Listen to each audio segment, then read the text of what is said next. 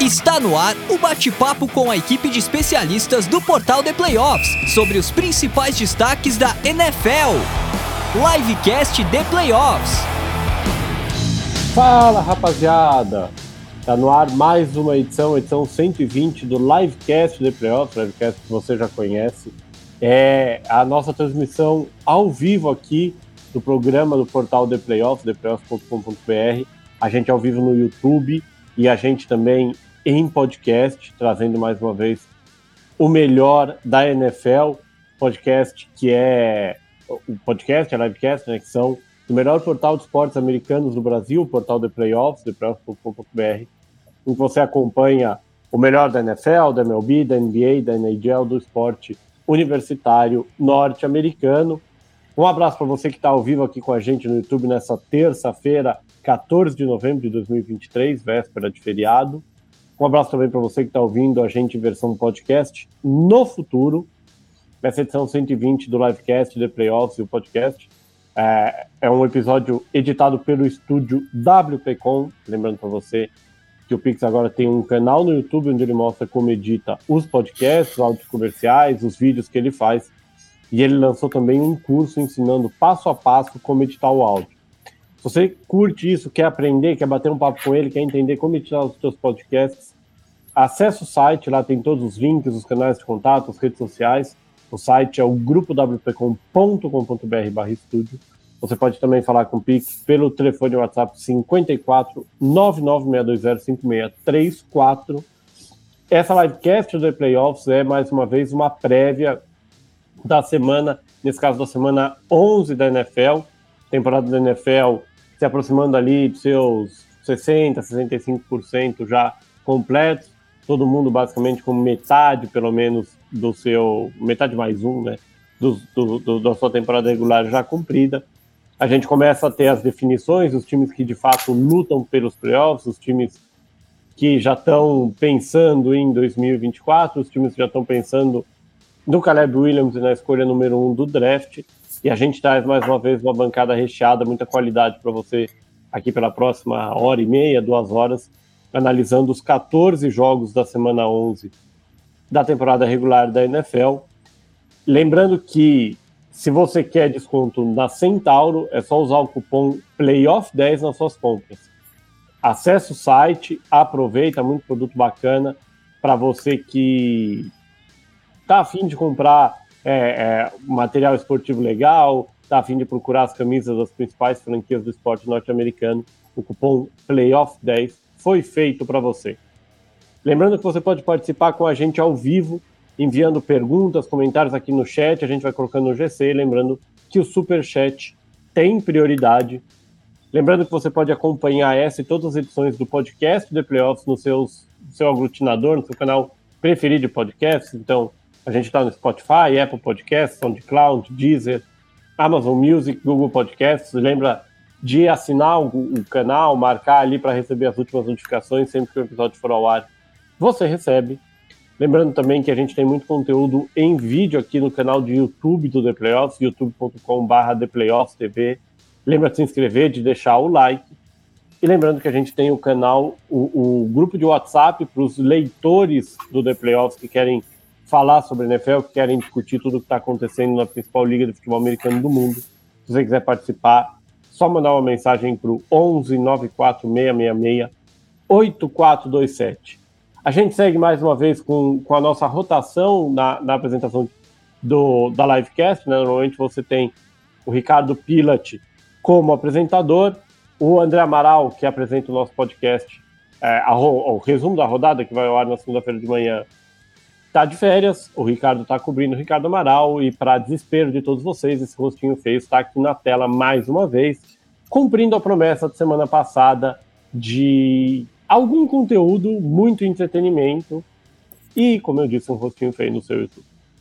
A gente tem hoje uma bancada inteiramente paulista, começando com o nosso Felizardo da semana, nosso iluminado. Ah, começou a terça-feira muito feliz, Luiz Felipe Sassini. Tudo bom, Luiz?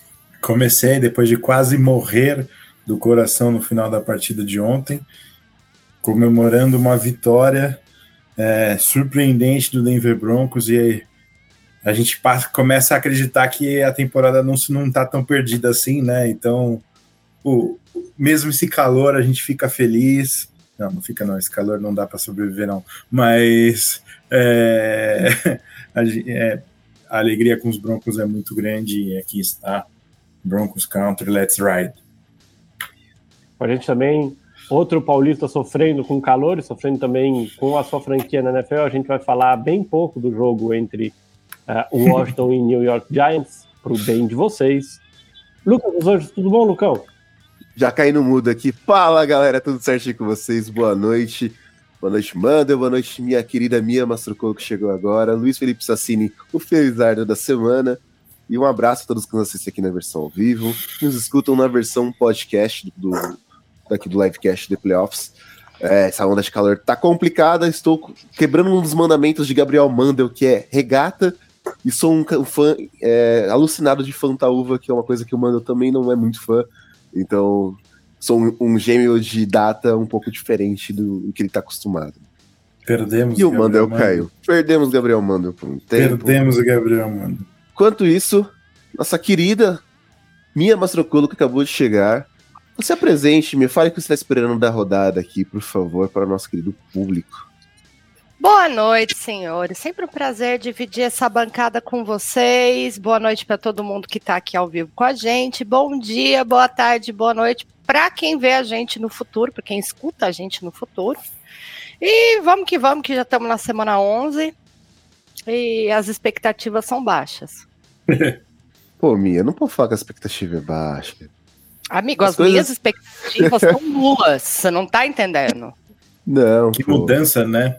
Você vai falar. Amigo, fala não, assim... qual mudança? Eu não tenho expectativa essa temporada. Não, eu digo da, da situação, né? As, as, no começo da temporada você teve umas vitórias, até acreditava na, na, no, na era do amor. Eu já estava todo, todo desistindo da temporada, agora estou acreditando e você já largou. É, amigo, a, a, parece que o jogo virou, não é mesmo? e Mandel voltou? Voltei. Então, deu uma leve caída. Enquanto isso, vamos passar aqui nos comentários, né, mano? O pessoal isso, já começou aqui com a gente interagindo. Primeiro, Ulisses dando o seu boa noite, falando que o, que o Bill está sendo uma decepção é, total e mandaria o técnico em reformulação do elenco ano que vem. Você mandaria o técnico embora já, Luiz? Você acha que não, é para tanto o McDermott? Eu, eu não mandaria o Sean McDermott, né? Apesar deles terem feito o Ken Dorsey de bode expiatório hoje, é, eu não acho que a culpa está totalmente no Sean McDermott. É, eu acho que o Bills falhou em perceber que a janela estava fechando e ela está totalmente fechada nesse momento. Hoje é um time que briga por playoffs, mas mesmo que se entrar, eu não, não acredito que consiga seguir muito longe, né? E eles precisam de uma reformação. E eu acho que essa reformação passa pelo Sean McDermott é, ter escolhas melhores no seu é, grupo de, de treinadores, né? É, ele não substituiu bem a saída do, do, do da Ball para Nova York, mas ainda é um, um, treinador que fez um bom trabalho e é boa parte do desenvolvimento do Josh Allen. Eu acho que passa agora pelo, pelo general manager de reformular esse elenco para essa janela ser aberta novamente. Olha, eu vou dizer que eu não me incomodo se, em vez de mandarem embora o Sean McDermott quiserem mandar para Washington o Josh Allen, Stephen Diggs, eu não vou chorar, tá? Ah, principalmente é, mas né? você, você vai receber um Bill Belichick no final da temporada. Vamos, vamos começar aqui, vamos começar é... Isso foi quase uma ameaça, né, cara? Mano, tem sempre uma pergunta que é, é importante responder, que sempre aparece pra Mia e a gente gosta, né? O Isaac perguntou, Mia, e o Lamar? Gente, eu, eu me esforcei muito até aqui. Vocês estão de prova que eu tô me esforçando muito para não falar dele. Mas tá ficando difícil. Mas, Lamar, mas... A cada semana a Lamar me testa. Mas daqui a pouco a minha vai poder falar. É, o, o Thursday Night Football é um dos nossos jogos de destaque da rodada, mas a gente vai começar por aquele que é, acho que indiscutivelmente, o, o jogo mais esperado dessa semana 11 é, da NFL.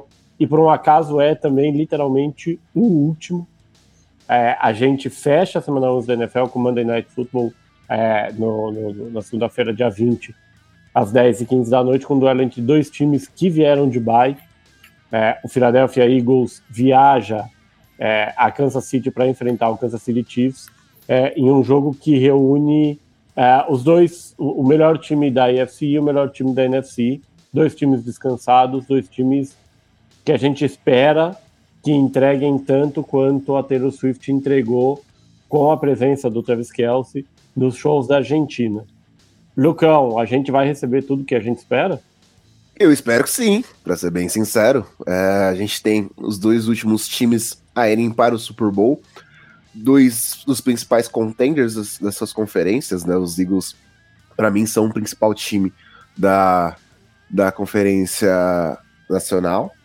Uh, e a gente tem na Conferência Americana os Chiefs, para mim, para mim, uh, ainda está um, um, passo acima do Baltimore Ravens por ter Patrick Mahomes, por ter Travis Kelsey e por ter Andy Reid.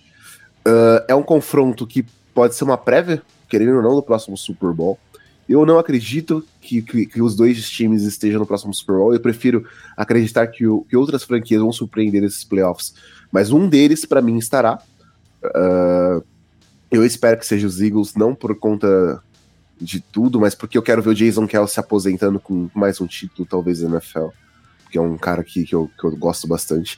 E a gente tem um embate dos irmãos Kelsey, né? Uh, a Mama Kelsey vai ficar com o coração mais uma vez dividido. O Travis, vindo da Argentina, como você trouxe, muito feliz de tá, ter passado lá com, com a lourinha favorita dele. Enquanto o, os Eagles, espero que tenham consertado algum, alguns erros, principalmente relacionados a turnovers, uh, a sua defesa, quando se trata da secundária, fazer esse ajuste, enquanto Kevin Byard ainda estava se ajustando quanto a isso. Então vai ser interessante ver essa força é, que essa defesa dos Eagles pode trazer para esse confronto contra um Patrick Mahomes é, descansado, um Travis Kelsey vivendo o melhor da vida nesse momento. Um ataque que, para mim, está bem, mas que a defesa tem, tem surpreendido bastante lá em Kansas City, né? Uh, então eu espero um confronto extremamente equilibrado. E eu acho que, principalmente por ser em Kansas City, uh, a, a, a vontade de vencer dos Eagles pode ser que seja muito grande. Mia, é, como a gente falou, né, o, replay de Super Bowl, é, dá para imaginar esse ano um Philadelphia, pelo menos nessa temporada regular, mais forte do que um Kansas que vem vencendo, mas talvez não vem convencendo tanto e que tem, ou poderia ter um desempenho ainda mais dominante do que o que apresentou nessas primeiras nove, nove partidas? É complicado colocar o, o Kansas City é sempre, é sempre difícil, né? A gente sempre brinca de não dá para apostar contra Patrick Mahomes, etc. E acaba sendo complicado. Mas a gente vê também um Philadelphia muito consistente aqui e acho que a gente vai ter mais um belo embate. Acho que tá todo mundo esperando por esse jogo. Afinal, é a reedição do Super Bowl e, e gera toda, né? Aquela, aquele AOE e não tem como não esperar o, os dois times com força total e o Eagles com, a, com sangue na boca uh, ah, para poder vencer, né? E acho que talvez a vida do Chiefs possa ser complicada por isso. Mas também passa muito de você conseguir ou não anular Patrick Mahomes. E acho que o detalhe das, de ganhar do Chiefs está nisso aí. Luiz, a gente tem um, um Kansas invicto em casa é, mas com um ataque que, que tá longe. Não, não tá invicto em casa. Kansas perdeu? Perdeu os Lions na primeira semana. Ah, Kansas, na abertura da temporada. Uma, uma derrota para Kansas é, em casa e é, uma derrota só para Philadelphia fora de casa. E Kansas com um ataque que não vem sendo tão. não vem marcando tantos pontos quanto nas temporadas anteriores. É uma, uma média de 20 e pouquinhos pontos por jogo contra um Philadelphia que vem, como já aconteceu no ano passado, vem com um ataque bem dominante com uma defesa bem forte. Qual é o tamanho do, do favoritismo de Kansas? Ou, quanto jogar em casa impacta o favoritismo de Kansas? É, obviamente, acho que dá um, um, um, um fator favorável para Kansas City nessa partida. Né? Nunca é fácil jogar no Arrowhead. Né? A torcida faz um grande fator nessa, né, nesse confronto. É, eu até acredito que é, os Eagles tenham toda a capacidade é, de vencer o, o, os Chiefs, até porque eu acho que ambos os times comparado àquele Super Bowl estão piores, né? E o, o, acho que os problemas do Chiefs são um pouquinho maiores e encaixam melhor no jogo dos Eagles do que os problemas dos Eagles têm encaixar, vão encaixar no, no, no, nos problemas, né, nos, nos, pontos fortes do Chiefs. É, o ponto forte do Chiefs hoje chama Patrick Mahomes, né? E sua defesa. É uma, é uma defesa que tem é, feito um bom trabalho. Mas o Mahomes, nessa partida em si, do outro lado, vai ter uma defesa que teve uma singela piora na secundária, mas é muito boa pressionando o quarterback. Com essa linha ofensiva, eu acho que o Mahomes vai ter mais um jogo difícil, mais um jogo complicado e sem muito ajuda dos seus recebedores. Do outro lado, tem um ataque que está funcionando muito bem, mas tem que superar uma, uma defesa que está muito boa. É, nisso tem tudo para deixar o jogo equilibrado e eu, eu, não acredito num jogo de pontuação muito alta, porém acho que um, um jogo decente de, de, das duas equipes e talvez decidido numa posse de bola, aonde o fator casa pode ajudar muito os Chiefs. Vocês três, o que, que o Nick Siriani deve, deve focar, no, se ele for estudar a tape do Super Bowl do ano passado, Super Bowl disputado esse ano, né, mas a gente temporada do ano passado, por mais que, lógico, a gente tenha elencos diferentes, tem alterações, os times não sejam os mesmos, nem estejam no mesmo momento, mas o que, que o Nick Siriani pode usar daquele jogo para tentar um resultado diferente do que o Super Bowl? Não deixar o Patrick Mahomes encontrar rapidamente seus recebedores. Por mais que os recebedores dos Chiefs hoje não sejam é, confiáveis e piores do que aqueles que eles tiveram no, no, último Super Bowl, se o Mahomes se livrar rápido da bola e conseguir encontrar os seus recebedores em passes curtos rapidamente, é possível que os Chiefs é, aproveitem exatamente o que, é de, o que a defesa dos Eagles não tem de melhor, que é uma secundária é, competente num, num, jogo, em um jogo completo.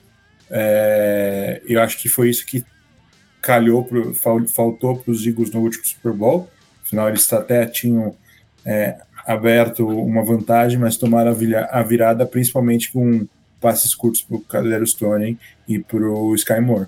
Eu acho que se o Siriani não não não não ver isso e, e deixar o, o, o Mahomes sem, sem tomar pressão, eu acho que o Mahomes vai, vai encontrar o caminho para a vitória o Siriani precisa, né, o Siriani e a defesa dos Eagles precisam pressionar o Mahomes com esse front seven. Outra coisa também é cuidar da bola, né? Querendo ou não, um fumble do, do Jalen Hurts no, no Super Bowl é, resultou em um touchdown do Kansas City Chiefs. E o Hurts ele tem sofrido com turnovers durante a temporada. Né? É, por mais que ele tenha melhorado nessas últimas semanas, acho que é importante você frisar que essa defesa dos Chiefs tem sido boa também em forçar esses turnovers. Uh, e esse é um, é um, cuidado especial que, que o Hurts tem que ter tomar, tomar cuidado. Não só ele, como o Swift, os demais running backs do time. Acho que os drops também podem afetar, às vezes, em dados momentos, alguns recebedores dos Eagles. Então, cuidar da bola é muito importante para esse confronto. Kansas cedeu 35 pontos para o Philadelphia no, no Super Bowl. E na média, na temporada, tem cedido, menos de 16 pontos por jogo. É, lógico, você não vai enfrentar sempre o adversário do Super Bowl, né? Você tem times melhores e piores durante a temporada, mas é a melhor marca da liga junto com o São Francisco 49ers nessa primeira metade de temporada. Tominha, fechando para você, quem é que leva? Acho que vai ser uma briga muito boa, mas acredito que com o fator casa e tudo mais, o Chiefs deve levar essa partida. A gente tem aqui também a opinião do, do Isaac Ribeiro, que diz que o Siriani tem que assistir os tapes de Lions e Chiefs na semana 1 para aperfeiçoar o que o Dan Campbell fez. É, o Gabriel também tem que assistir esse tape para lembrar que o vencedor do Super Bowl começa jogando em casa e quando ele perde o primeiro jogo ele não está invicto durante a temporada. Mas enfim. Vamos, vamos passar para o segundo jogo de destaque aqui, como eu falei, né? A gente tem o primeiro jogo que fecha a semana 11, o segundo jogo abre a semana 11. É, uma batalha da, da IFC Norte nessa quinta-feira. É, ao contrário da semana passada, em que a gente tinha um Thursday Night Football bem ruim, a gente tem um jogo bem interessante. Entre duas franquias que vêm de derrotas, a gente tem Cincinnati Bengals enfrentando o Baltimore Ravens. É, nessa que é a divisão mais equilibrada até esse momento da, da NFL. Os quatro times com campanha positiva. É, se Cincinnati ganha de Baltimore, com certeza os quatro times vão estar separados por no máximo um jogo, e a gente pode ter até uma mudança de liderança se o outro jogo da divisão entre Pittsburgh e, e Cleveland, que a gente vai falar depois, vão terminar empatado. E se Baltimore ganha o jogo, abre uma distância bem considerável para Cincinnati, dá para dizer, elimina talvez Cincinnati da luta pela conquista de, da AFC Norte. Duas franquias que vêm de derrotas, derrotas até certo ponto surpreendentes. Baltimore perdendo para Cleveland e o Cincinnati perdendo para Houston em dois ótimos jogos na semana 10. É, e aí, minha chance para você, mais uma vez, falar do Lamar. Olha, eu, eu falei que eu ia me esforçar para não pesar na do Lamar, mas assim, a performance dele no último domingo, fica meio difícil concordar com quando as pessoas vêm, ai, Lamar MVP vai corrida pelo MVP. A, né, a minha cara de paisagem não, não dá para esconder. Aí eu, a, a gente fala de um jogo desse que nem rolou semana passada, e eu que sou bocudo e ruim. Mas não dá. Se você quer, ai, tá na corrida pro MVP, não sei o que, você tenha desempenho como tal. Você não faz o papelão que você fez domingo. Não tem como.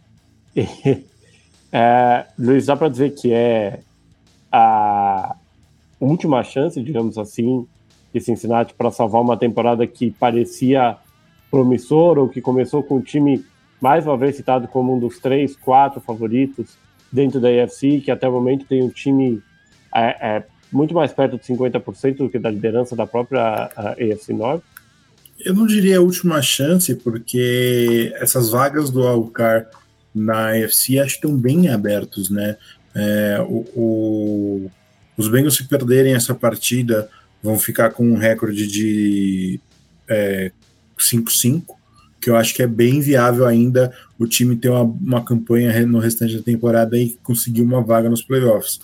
É, óbvio, complica, bota uma pressão no time em não perder outros jogos no restante do ano, mas o que realmente é, eu acho que se num caso da derrota os Bengals têm que pensar é que a divisão já era e que eles têm que focar em se classificar para os playoffs via wildcard. E aí, no, dentro dos playoffs, os Bengals têm capacidade de vencer qualquer partida, é, mesmo tendo que jogar em casa, caso for, jogar fora de casa, caso for essa, é, essa forma de, da classificação para Cincinnati. Oh, Lucão, quando, quando o Burrow começou a, a, apresentar em campo tudo o que se esperava dele depois de ter sido é, é, a primeira escolha de Cincinnati, muito falava que tinha a ver com o fato de o time ter ótimos recebedores, né? O time tinha é, o, o Joe Mixon como running back, mas uma ótima trinca ali com o Jamar Chase, o T. Higgins e o Tyler Boyd, muita gente dizendo que o Boyd, que era o número 3, podia, em franquias lógico muito piores, ser o número 2 ou até ser o número 1. É, o time mais uma vez vai para o jogo sem o T. Higgins, é, e o ataque não vem, é, apesar de, ter, ter, de marcar pontos, não parece ter a mesma força do ano passado. O que, que o Joe Burrow em si, o time todo, mas o Joe Burrow em si pode fazer naquela lógica de que grandes quarterbacks transformam wide receivers medianos em bons jogadores. É, essa acaba sendo uma mística grande em cima de, de dadas coisas, né? A gente teve Tom Brady jogando com, com wide receivers muitas vezes desconhecidos em dados momentos que participaram de grandes, fizeram grandes partidas, né? Uh, mas é, todo, todo o quarterback tem seu fiel escudeiro, tem um seu recebedor. Uh, a gente fala que é o recebedor 1, um, mas não necessariamente é, é só o craque do time e tudo mais. Eu, por exemplo, não considerava o Elderman um craque do, do, dos Patriots, por exemplo, já que eu citei o Brady. Mas ele conseguia resolver muitas, muitas das questões. O Higgins, é, principalmente nesse começo, que o Jamar Chase esteve um pouco lento na temporada, né? três jogos que de fato ele não, não foi bem. O Higgins conseguiu se destacar e tirou um pouco da, do peso das costas do Jamar Chase. Uh, coisa que ano passado estava sendo bem, muito bem distribuída a bola, né? Os Bengals eles não costumam usar muito bem o Tyrant, uh, isso é um, uma questão que vem desde que o Joe Burrow começou a ser o virou quarterback do, do, da franquia. Uh, e com a chegada do Jamar Chase, esse, esse, essa trinca que você citou com Chase Boyd e Higgins, ela vinha muito bem, né? O Mixon acabou sendo um pouco aliviado da pressão que ele vinha sofrendo é, dele no backfield de produção e tudo mais, mas ele também tá devendo, ele também tá aquém. Uh, o, Joe Burrow, o Joe Burrow, depois da bye week, ele melhorou bastante na questão de que ele tá, ele tá saudável. Aparentemente ele não tá mais sentindo nenhuma questão da lesão. Só que a linha ofensiva ainda é um problema. O Burrow, se você pega nesse jogo contra os Texans, a pressão que ele sofreu, na grande maioria das jogadas ele fazia o rollout. É, o Burrow ele acabava uh, saindo do pocket e procurando um, seu recebedor aberto para fazer um passe em profundidade. E, e, e, assim, quando o quarterback não tem esse tempo, não adianta muito desenvolvimento das rotas e tudo mais, porque acaba ficando bem complicado. E, e, os Bengals precisam dessa evolução. Os Bengals, não me engano, vou até confirmar aqui, realmente não venceram na divisão ainda. Né? É, foram dois, dois, jogos e duas derrotas, que é algo bem complicado quando se trata de uma divisão tão forte como a FC Norte. Uh, e assim, pegar o líder da divisão é, é essencial, é primordial, porque o time conquiste um resultado que assim, depois de perder para os Texans, que a gente até citou na semana passada que poderia ser um problema desse Houston Texans, porque o time vinha jogando muito bem, o Stroud uh, fez um jogo muito bom, apesar de que ele errou, coisa que ele não tinha errado nas últimas partidas, né? Uh, mas o, o, os Bengals eles buscaram resultado até dado momento e erraram quando não podiam errar. Agora contra os Ravens, eu espero que, que o time consiga beirar a perfeição, apesar do T. Higgins não estar em campo e o Burrow tem que ser esse fator decisivo para que o time saia com a vitória. Oh, Mia, uma pergunta para você. É, o pessoal em Baltimore já sabe quem que é o running back número 2, porque um a gente sabe que é o Lamar. Já tem uma definição de quem é o número 2, se aqui Tom Mitchell ganha espaço, se é o Gus Edwards, se não tem dois é só o Lamar mesmo. Pois é, segue na dúvida, né, de, de quem vai conseguir. O Lamar, além dos problemas com ele, ele também tá tendo problema com quem vai receber a bola, quem vai correr com a bola, etc. Mas acho que o único running back que a gente pode colocar aí para correr mesmo, com certeza é o Lamar. As outras posições ficam invariáveis aí para ele. Pensando de vocês, é, o Odell, lógico, tá, tá, voltando de lesão, né? Uma lesão complicada, é muito tempo fora. Mas ele tá sendo, entre aspas, subaproveitado? Sim, sim. Como quase todos os wide receivers que passam por Baltimore na era Lamar. Não é um ataque, e, e eu acho que não passa só na, na culpa do Lamar, mas acho que passa no ataque montado em, em Baltimore, que não foca e não trabalha bem os, os wide receivers.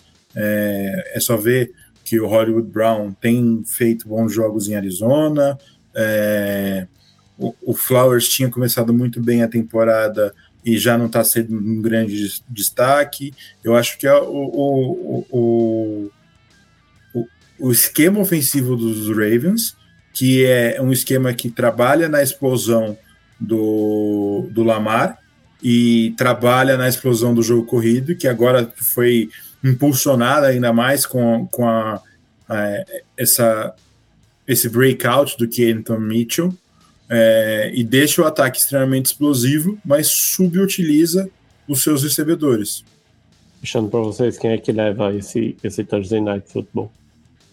Pra mim. Cara. É... Ah, eu achei, achei que era pra mim, vai. Não, pode falar. Não, pros três. Pra, pra mim, eu acho que dá Ravens. É, eu também acho. Por mais que os Ravens tenham jogado muito bem em casa. E, e eu não sei, essa, essa derrota pros, pros Texans podem ter pegado os Bengals de surpresa. Olha, não sei. Talvez o, o fator casa vai influenciar bastante aí, mas se o Lamar continuar com essa atuação, não vai rolar, não. Eu vou de Bengals. É, só, só passando aqui, né? A gente tem é, o, a mensagem do, do Luiz Carlos Figueira perguntando, tendo que os Chiefs estão engasgados desde o Super Bowl e perguntando para quem a Taylor vai torcer. Olha, depois que, que o Tyren largou o time em Kansas City, brincadeira, não largou o time que estava de folga, mas foi até a Argentina e não arredou pé quando ela adiou o, concerto por causa da chuva, eu acho que ela vai torcer para Kansas City. Eu acho que ela tinha que aparecer que nem a, a Mama Kelsey com uma camisa meia meio que é para não dar briga. outro jogo. Vamos passar para outro jogo da, da IFC Norte, abrindo o, que o Manda perdeu. E o Gabriel caiu de novo. O Manda foi, foi de bye nessa. É. O, mas... o, o, Manda, o Manda foi de um, dois, três milhas. É, é mas aproveitando, é... Luiz, que ele já puxou o assunto, começa aí falando sobre o, esse outro confronto da UFC Norte. É, eu acho um confronto bem equilibrado. É, eu até entendo os Browns serem um pouco favoritos nessa partida por jogar em casa, teriam melhor QB na, na, no confronto. É um ataque que tem funcionado, é, não diria muito bem, mas tem sido decente e tem uma baita defesa de, é, do seu lado. Só que é um jogo de confrontos de defesas. Os Steelers também tem uma defesa muito forte. É, talvez não tenha um ataque tão confiável com a presença do Kenny Pickett de, na posição de quarterback. Porém, eu acredito na força é, do, do Mike Tomlin é, de é, controlar esse time. Não à toa está 6-3 numa temporada, sem, sem ter uma, uma posição segura na posição de quarterback. É, eu acredito que os Steelers surpreendem os Browns é, fora de casa e vence essa partida.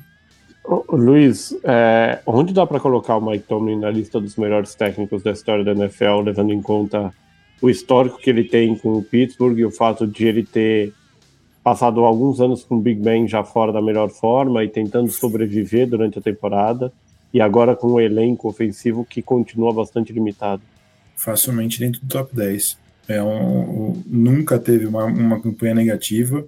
É, consegue tirar o melhor dos seus jogadores e consegue tirar é, mais do que ele, do que o, o, elenco às vezes proporciona em talento e é, é, até curioso ele ter só um Super Bowl. Né? Eu acho que, que o trabalho que ele faz era para ele ter tido mais, mas, mas a NFL é isso, às vezes as circunstâncias não, não vão é, em seu, em seu, na sua direção.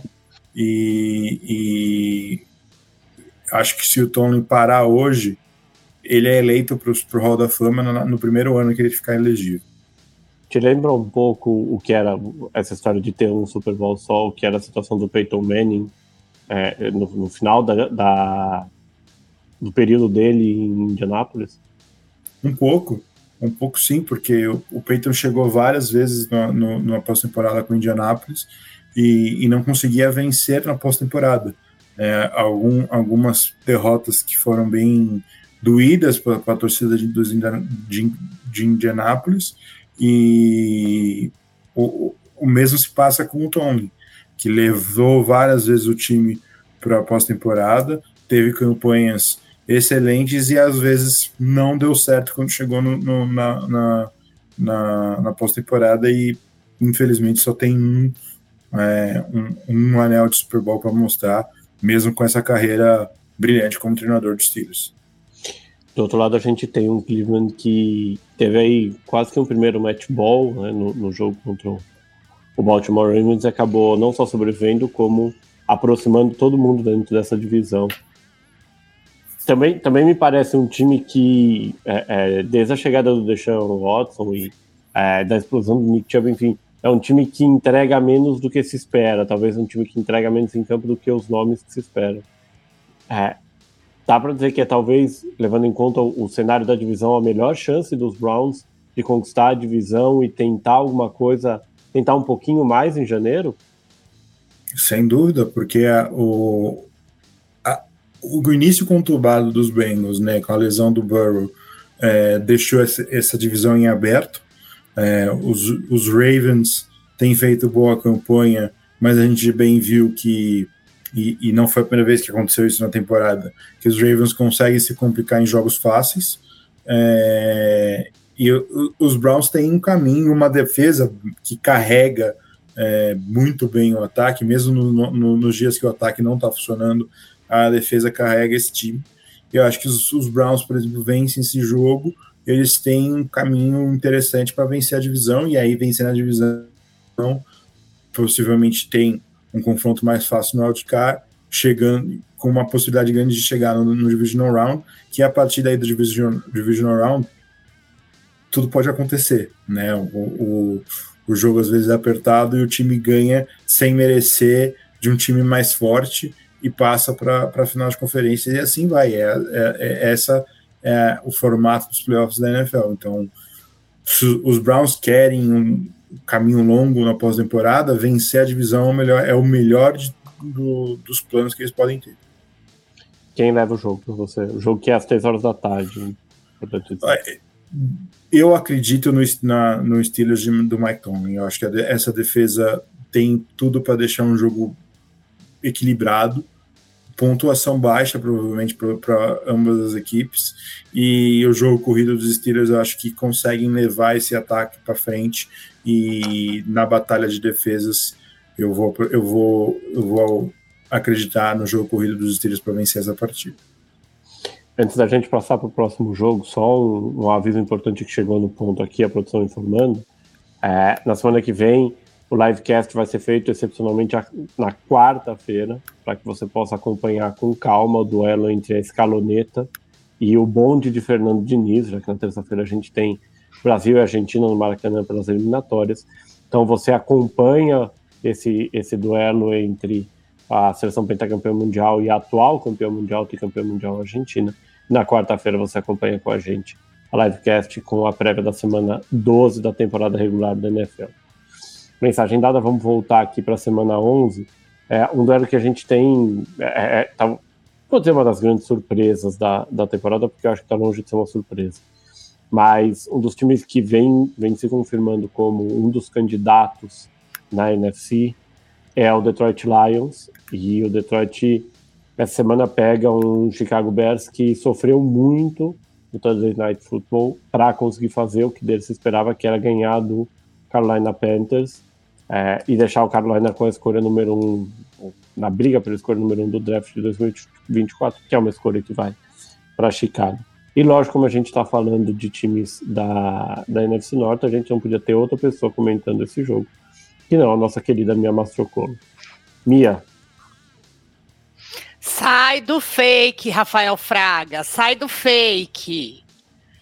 Essa torcida pro Detroit Lions é o Rafa, mas não, vamos lá o Bears, essa temporada desastrosa, só conseguiu ganhar do Panthers porque o jogo corrido deu uma, uma leve encaixada, porque não dá para chamar aquilo de ah, o jogo corrido encaixou, mas sofreu muito e vai tomar uma paulada do Lions. O time vem de uma viagem de Los Angeles com uma baita de uma vitória e vai jogar em casa, vai ser basicamente uma semana de descanso para o Detroit Lions. O Bears não tem a mínima chance nesse confronto.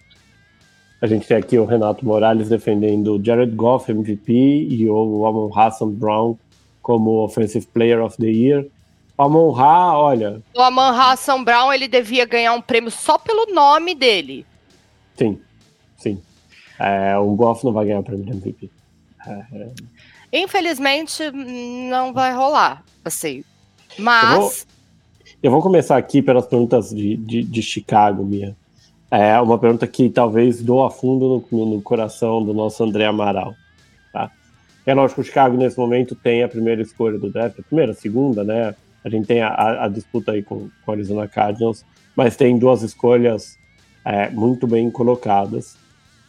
Você acha que o pessoal de Chicago, em algum momento, vendo o CJ Stroud atuar, se arrepende de ter trocado essa primeira escolha para Carolina, pensando que poderia ter trocado Justin Fields, que vinha de uma temporada boa, por uma escolha, não vou dizer necessariamente qual seria, mas por uma escolha boa, e ter pego o CJ Stroud, dado esse reset no contrato de calor e tentado fortalecer o time, em vez de apostar num cara que vinha muito bem, mas ia muito bem num time que tinha a primeira escolha do draft? Mas essa é a história de Chicago, amigo. Aconteceu com o Trubisco e com o Mahomes, tá se repetindo. Essa é a vida do Chicago Bears, é a realidade. Então, assim, não dá pra, não dá para você apostar contra uma coisa que nunca deu certo e que eles continuam fazendo. Então, assim. Acho que a minha foi até boazinha, porque se Chicago ficasse com as escolhas, ele teria escolhido o Bryce Young. É isso. Obrigada. por isso que eu falei do Stroud e não do Bryce Young, que é lógico, né? Hoje, é, não, mas é, hoje... É, é, eu acho que eles não têm como se arrepender se eles iam cometer um erro também. É, exato, no, assim, não tem como, não tem como, gente. Chicago é uma piada de péssimo gosto. Desculpa, André. É, é, imaginando que Chicago vai escolher um quarterback, tá? Pode ser o Caleb Williams, pode ser o Drake May, enfim. O que, que valeria o Justin Fields numa troca no final dessa temporada? Olha, sinceramente, não é uma troca que me empolgaria. Eu- nem eu- de perto. Eu consigo ver um Atlanta Falcons pagando uma escolha de terceira rodada no Fields. Isso que eu ia falar. Eu consigo ver o filme. Mas no máximo. Rodado. No máximo. Assim, eles têm que tentar dar um golpe em alguém. Quem cair. Todo dia sai um bobo e um esperto de casa. Geralmente eles se encontram e dá negócio. É isso aí que É. o Chicago Bears vai ter que fazer. Eu acho que Fields para Atlanta é algo muito provável né, nessa próxima off-season. É, até ainda mais com os rumores de que o Atlanta deve continuar com o Arthur Smith no comando. Né, me- mesmo com a campanha ruim, é, o Smith tem o, o mérito na melhora do ataque e acho que ele vai continuar na, na, na equipe. E o- a equipe que já, já botou o Desmond Reader no banco e vai ficar entre, nesse vai e vem entre Reader e, e, e Taylor Heineken pelo resto da temporada, provavelmente vai buscar um veterano nessa próxima janela e eu acho que o, o Fields vai ser o melhor, do, o melhor do mercado e provavelmente o Atlanta faz essa, essa movimentação. Não só isso, né? A ligação também do, do Fields com o Atlanta, né? Ele é da Georgia, ele escolheu jogar por Georgia no começo dele no, high, no, no college football, quer se transferir pro High State. Então, assim, a ligação tá lá. Spoiler, não vai dar certo. É, o, o nosso amigo Jones Bortolucci tá se, se revirando lá, ele tá aproveitando, viajando, tá se revirando aqui nessa viagem, você tá vendo a live. Lembrando, do outro lado, né, que é melhor os Falcons trazerem o Justin Fields do que apostarem mais numa escolha alta de primeira rodada num jogador ofensivo de talento que não vai fazer absolutamente nada, porque é basicamente isso que o Arthur Smith faz todo ano.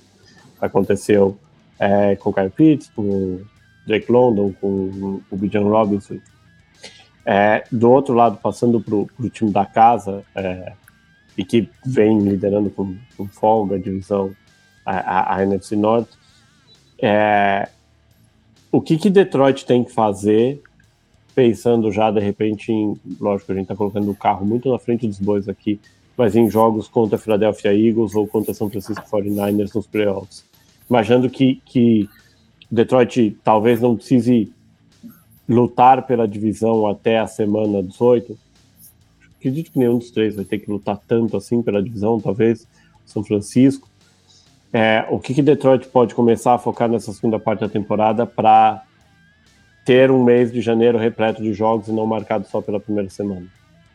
Manter a secundária mais, mais saudável possível. Né? A- a- o, o principal problema de Detroit nas, que aconteceu nas derrotas para bons times como é, aconteceram nessa temporada foram é, as lesões que o, o time teve na, na secundária e os- o time adversário conseguiu explorar isso.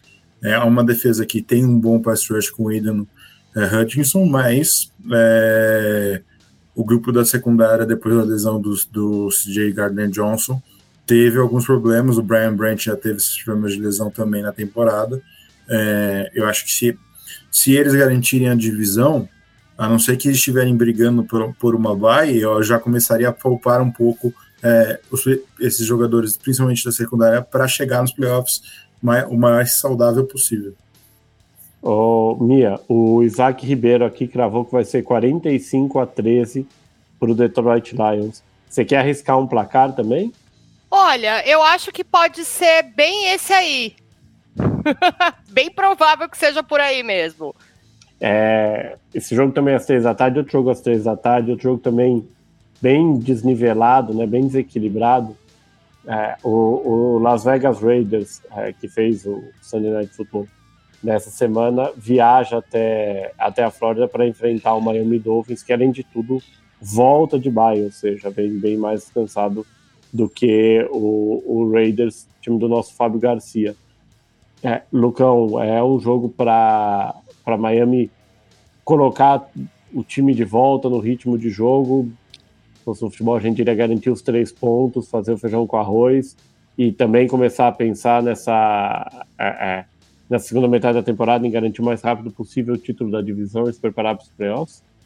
Sem dúvida, eu acho que Os Dolphins eles não têm conseguido ganhar grandes jogos. Isso é um questionamento muito grande que a gente tem feito sobre Miami, né? Quando pega os principais adversários, as principais equipes que estão no, no calendário de Miami, é, eles não têm conseguido sair com a vitória. Eles pegam o Las Vegas Raiders, que vem de uma sequência de duas vitórias, mas contra times, os dois times de Nova York, sendo que um acabou o ano já há algum tempo. É, cada, pá, cada jogo que os Giants passam é só uma pá de cal no caixão da, da franquia.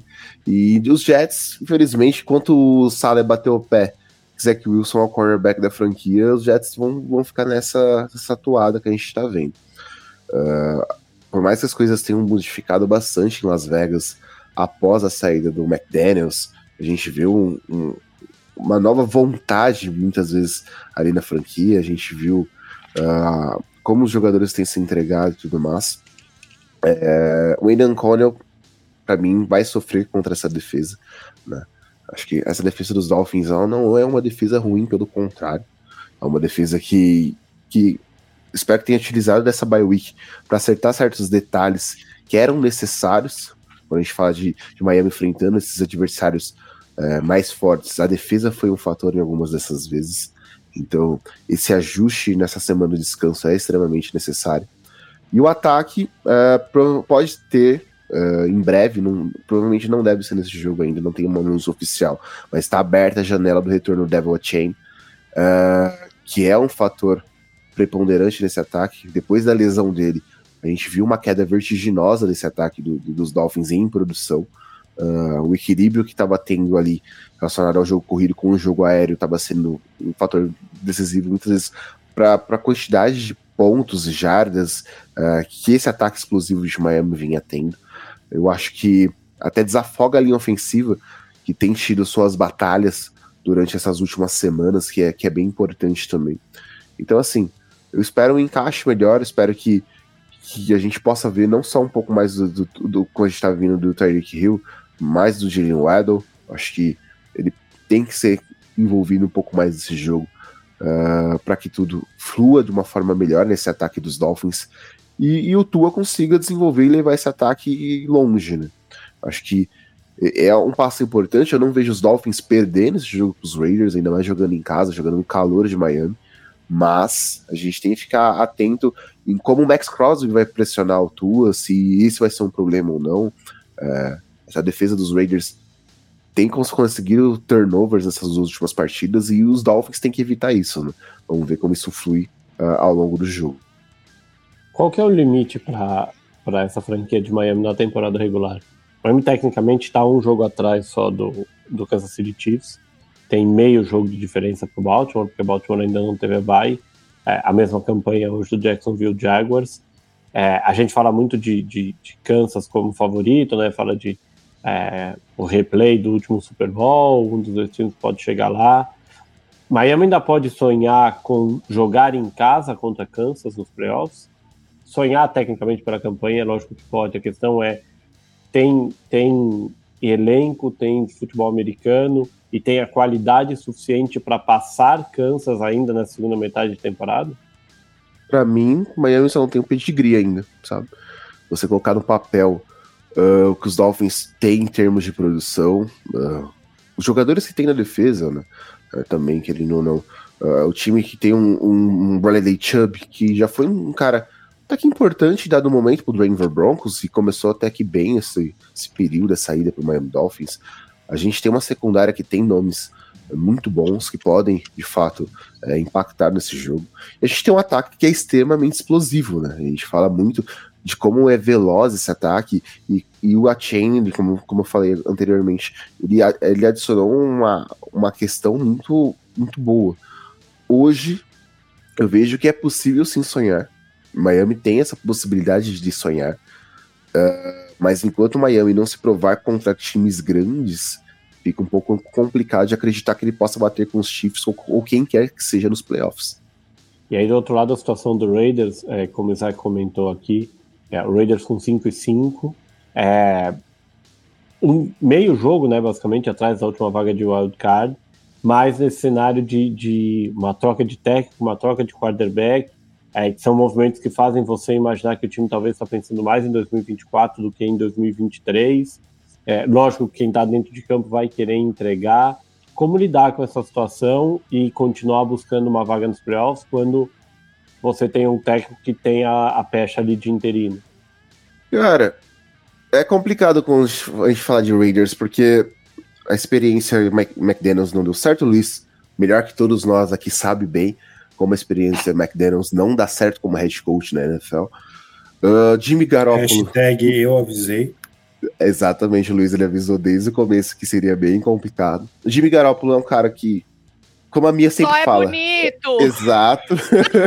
Preciso nem, a, a, nem falar sobre. E o Aidan Coney, pra mim, é um cara extremamente cru. Cara, assim, a gente tem uma leva muito grande de quarterbacks calouros nessa temporada, inclusive os não draftados, né? E o Aidan Coney, pra mim, não consegue guiar esse time de forma alguma. Eu acho que os Raiders, eles estão 5-5, mas eu não consigo ver os Raiders nem disputando dentro da própria divisão, né? A gente vê Pô, é um Denver 5, Broncos. mentiroso. É, às vezes, às vezes o recorde não entrega de fato o que tá acontecendo em campo. Uh, você pega um, os Chargers, para mim hoje ainda é um time melhor que os Raiders. Desculpe, Fábio. Uh, os Broncos, para mim, depois da bye week, talvez mostrem muito mais que a gente espera desse Denver Broncos. O Luiz agora até é um cara que tá torcendo muito mais para os Broncos vencerem o máximo de jogos possíveis uh, relacionados a isso. Pós. Tava faltando ódio em Denver. Talvez. Acho que, que, é, que é bem isso. E a gente tem um, os Chiefs fechando a divisão, que não tem muito o que se falar, né? A gente já falou bastante que essa série Chiefs, a gente sempre fala da qualidade desse time, começando por Patrick Mahomes. Então, assim, é um resultado muito enganoso até então.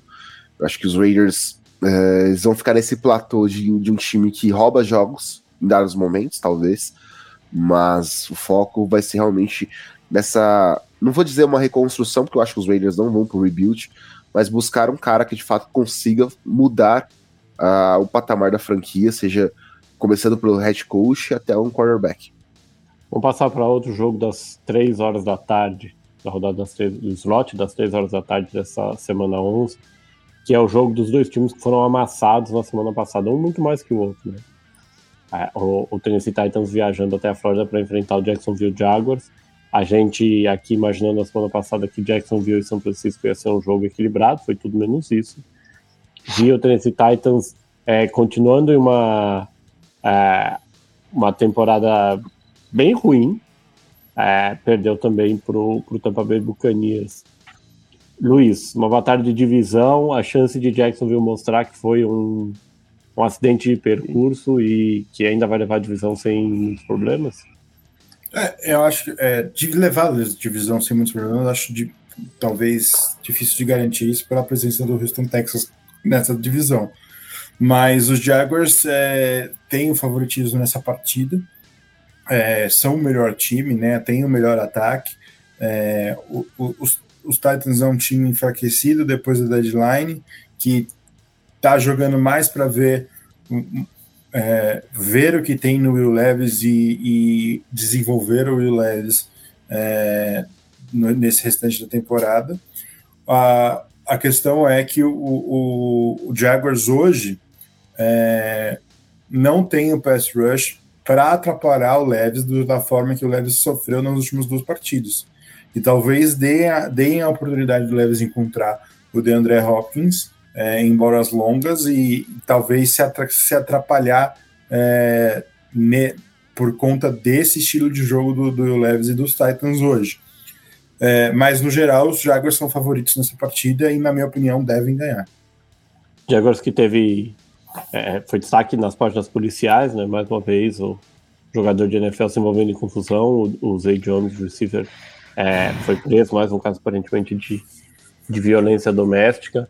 É, e a gente discutia na semana passada, discutiu no grupo de, é, de WhatsApp dos redatores também, é, o, o quanto que, o, que o, o Sunshine não tem, talvez, um grupo de recebedores tão estabelecido. É, o quanto que, lógico, não dá para saber ainda, ter certeza do impacto é, é, desse caso envolvendo o Zay Jones, se ele fica fora do jogo ou não, quanto tempo ele fica fora, o quanto que isso impacta na atuação de um quarterback que é, tem muito talento, já provou que tem muito talento, mas talvez ainda não tenha conseguido Isso que a gente falou, transformar recebedores médios em bons jogadores. É, o, o grupo de receivers do Sunshine é abaixo do que, do que se espera para uma, uma, equipe que quer competir. É, o Sunshine não tem elevado seu, os seus receivers, é verdade, né? Mas, por exemplo, se você for comparar é, alguns recebedores de, de, de, outros quarterbacks, principalmente na NFC, que, que elevam o, o, o, jo, o, o jogo desses jogadores, por exemplo, Josh Allen e o Gabe Davis, eu acho que o Gabe Davis hoje seria o melhor recebedor do Jaguars, facilmente. É, o próprio Burrow tem o Jamar Chase, é verdade, tem o T. Higgins, que é um bom, um bom jogador, mas ele eleva o Tyler Boyd, que discutivelmente está no mesmo patamar de, de Christian Kirk, né? Então, eu acho que falta-se peças na, em, em, Jacksonville, e não só receivers, mas como falta uma linha ofensiva em Jacksonville, que para dar, dar tempo do, do, do, Sunshine trabalhar esses recebedores, e trabalhar as rotas desses recebedores e elevar, né, dar mais chance para esses recebedores receberem, receberem e conseguirem alto número de jardas. É, eu acho que mais do que reforçar o grupo de, de recebedores, o Jaguars precisa reforçar essa linha ofensiva para eles conseguirem elevar o jogo do, tanto do Sunshine quanto dos seus recebedores em si. Falando do lado do Titans, né, você falou do Titans jogando para para desenvolver o Will Levis e ver o que, que tem no Will Levis. Dá hoje para dizer que, o, que o Will Levis vai ser o quarterback titular dos Titans em 2024? Sim, sim o primeiro jogo dele né, como, titular é, já, pelo menos para mim, já mostra algo suficiente para o Titans pensar não, vamos, vamos desenvolver e vamos dar ao Will Levis todas as peças que ele, que ele precisa. Óbvio que é uma classe difícil de você é, passar, né? A classe de 2024 vai chegar com muito hype, mas ao mesmo tempo os Titans já vem, se vem numa posição de déficit que fica muito provável que eles vão ter chances é, em Caleb Williams e Drake May. E aí fica a dúvida sobre Michael Penix, Bo Nix, ou J.J. McCarthy, ou o próprio Jaden Daniels sobre é, o, o, o para o resto do, do draft para os Titans. Talvez o Jaden Daniels, se ele sobrar na escolha de segunda rodada do Titans, eles possam escolher e, e fazem mais ou menos o que eles fizeram com o Ligo Leves esse ano e o, e o, Mike, o Malik Willis, mas escolher um quarterback na primeira rodada eu acho muito improvável, e aí eles vão possivelmente montar um time para o Levis para ele ser o titular em 2024. A gente passa agora para outro jogo das 3 horas da tarde, é, mais uma vez o Los Angeles Chargers enfrentando um time da, da NFC Norte, o Chargers fez um ótimo jogo esse fim de semana contra o, o, o Detroit Lions, acabou sendo derrotado 41 a 38, e agora tem a, a oportunidade de enfrentar o fortíssimo Green Bay Packers da Mia, que mais uma vez fez um grande jogo no último final de semana, uma partida plasticamente muito bonita, é, e que vem com uma campanha de 3-6. Ô, Mia, o que você quer falar? A gente vai perder. Aí, a análise mais rápida da semana. É, você quer falar mais alguma coisa? Muito boa, né? A gente vai perder. amigo, eu vou falar o quê? O, o, momento, o momento do surto é quando a análise é: a gente vai perder. Gente, eu pensei eu que a análise já coisa pra falar. ia ser mais rápido aqui. Eu não tenho outra coisa pra falar. Nem, a gente nem, vai perder. Nem a minha análise do Bronco jogando o primeiro jogo da temporada contra os Chiefs foi tão rápida quanto essa. Não, eu, eu não tenho o que falar, gente. Eu não tenho o que falar. Eu tô sentado olhando a, a interceptação do, do, Jordan Love ainda no, no, último segundo do jogo contra o Pittsburgh. A gente vai perder. Não tem, não tem outra coisa. Ele, defender sua defesa, o Aaron Jones jogando melhor. Ia vai dar. Que... Amigo, você tá assistindo o Packers errado? Eu tô vendo os Packers de 2013, 14. Alguém Você tá vendo errado, amigo. Tá assistindo Alguém... errado alguém pega o áudio desse, desse comentário, dessa análise da Mia e bota no seed do, do da, da, Era do Gelo naquele momento. A gente vai morrer.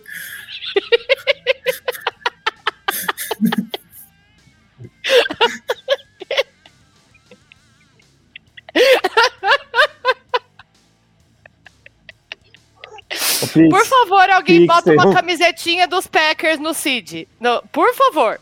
Pix tem um trabalho pra você. A gente só tem um sonho. E é esse. Ô, Mia, é, é, a gente já falava na semana passada né, do Packers já trabalhando, pensando em, é, em, em 2024. É, o que que, o que que salva nessa temporada que pode ser reaproveitado em 2024 e o que, que tem que recomeçar? Não vale falar tudo tem que começar. Não vale. Droga.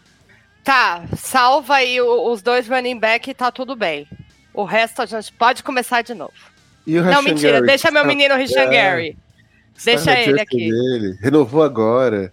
Pois- não, ele deixa quietinho. Tem umas peças aí que deixa quietinho. Você mas não o vai resto... defender o Jair, é, o Jair Alexander, você defende fervorosamente. Ai, amigo, eu não tô mais tendo ânimo pra defender ninguém naquele time. Sabe, eles estão lá ganhando dinheiro pra fazer essa palhaçada. Eu tô aqui só fazendo papel de trouxa.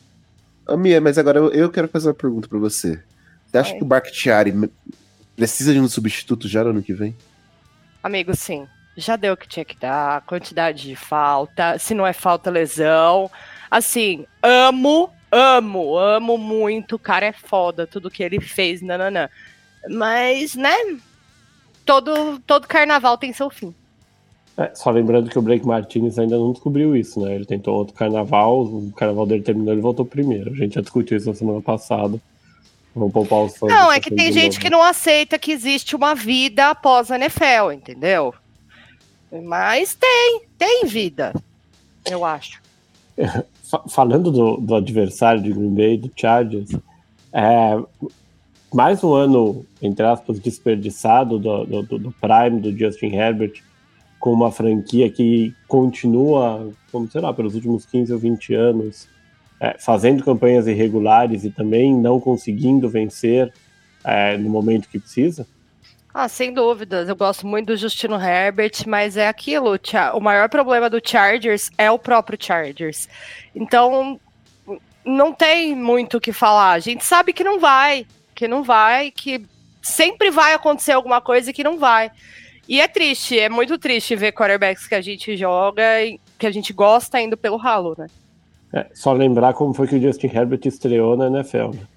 Literalmente no susto caindo de paraquedas num jogo, né? Depois que o médico do próprio time machucou o quarterback titular. Lembrando que o sobrenome do médico era Herbert, não mentira. É, Mas vai que, né? Taylor vai tem que, amigo, vai Tem de que. agulha até hoje, perfurando o corpo dele, coitado. Cara, certeza. Aquilo foi uma coisa tão absurda que até hoje eu não acredito que o Justin Herbert foi jogado em campo daquele jeito. Pois é. Vamos, vamos passar é, é, para o próximo jogo. Não é bem um jogo, a gente não descobriu ainda, não entendeu ainda eu, Lucão, o que, que é. Parece que eles vão tirar no cara ou coroa e quem ganhar um cara ou coroa leva a vitória. É, é, é o duelo entre o que sobrou do New York Giants e alguma coisa que parece o Washington Commanders. É, o Commanders que até fez um, um bom jogo contra o Seattle Seahawks, é, jogando fora de casa, né? É, o time também parece já ter um pouco aberto mão da temporada, especialmente com as trocas do, é, do Montesuete, do Chase Young, e vem é, no mesmo estilo desenvolvendo, no mesmo estilo do Tennessee Titans desenvolvendo o Sam Howell, que vem jogando muito bem. E o New York Giants é, tirou as camisas do vestiário e colocou elas dentro de campo contra o Dallas Cowboys. E eu não vou dizer muito mais que isso. Vai ser um jogo de arder os olhos de quem tiver que assistir? Então, A gente que sofre, né? Porque a gente sempre se castiga assistindo um jogo desse. É incrível como a gente se abraça até nisso, né, mano?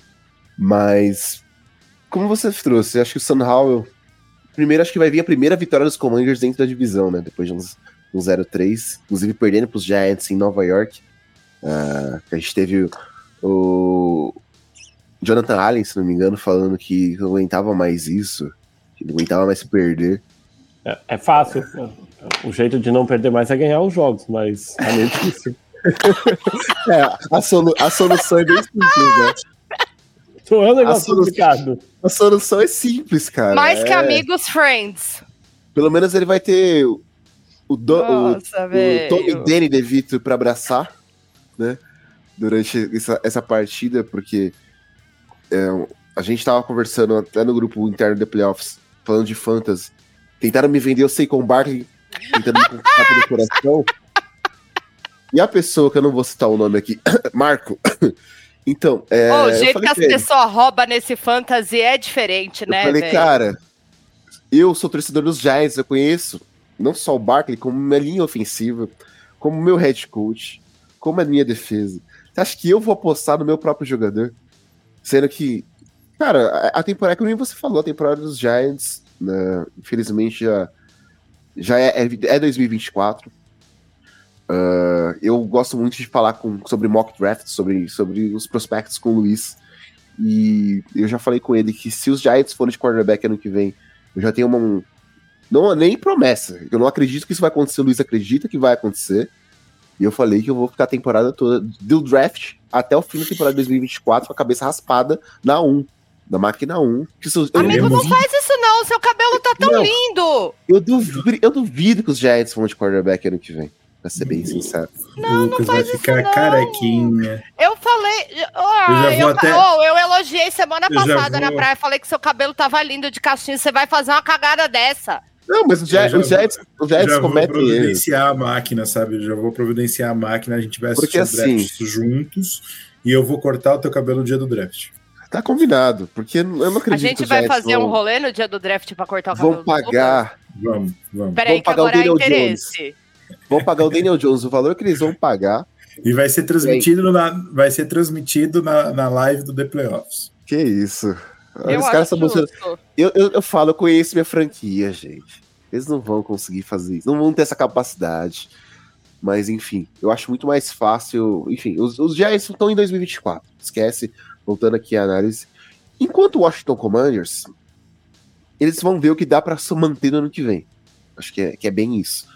Head coach, pra mim, não é uma aposta que vai ficar. Eu não consigo, não consigo ver ah, a forma que os Giants estão sendo. Os Giants, os Commanders estão sendo geridos e com os novos donos vendo como tudo tá acontecendo, o próprio Magic Johnson sendo o primeiro cara a abrir a boca pra falar mal do time, muitas vezes não, não vai manter o que tá acontecendo ali.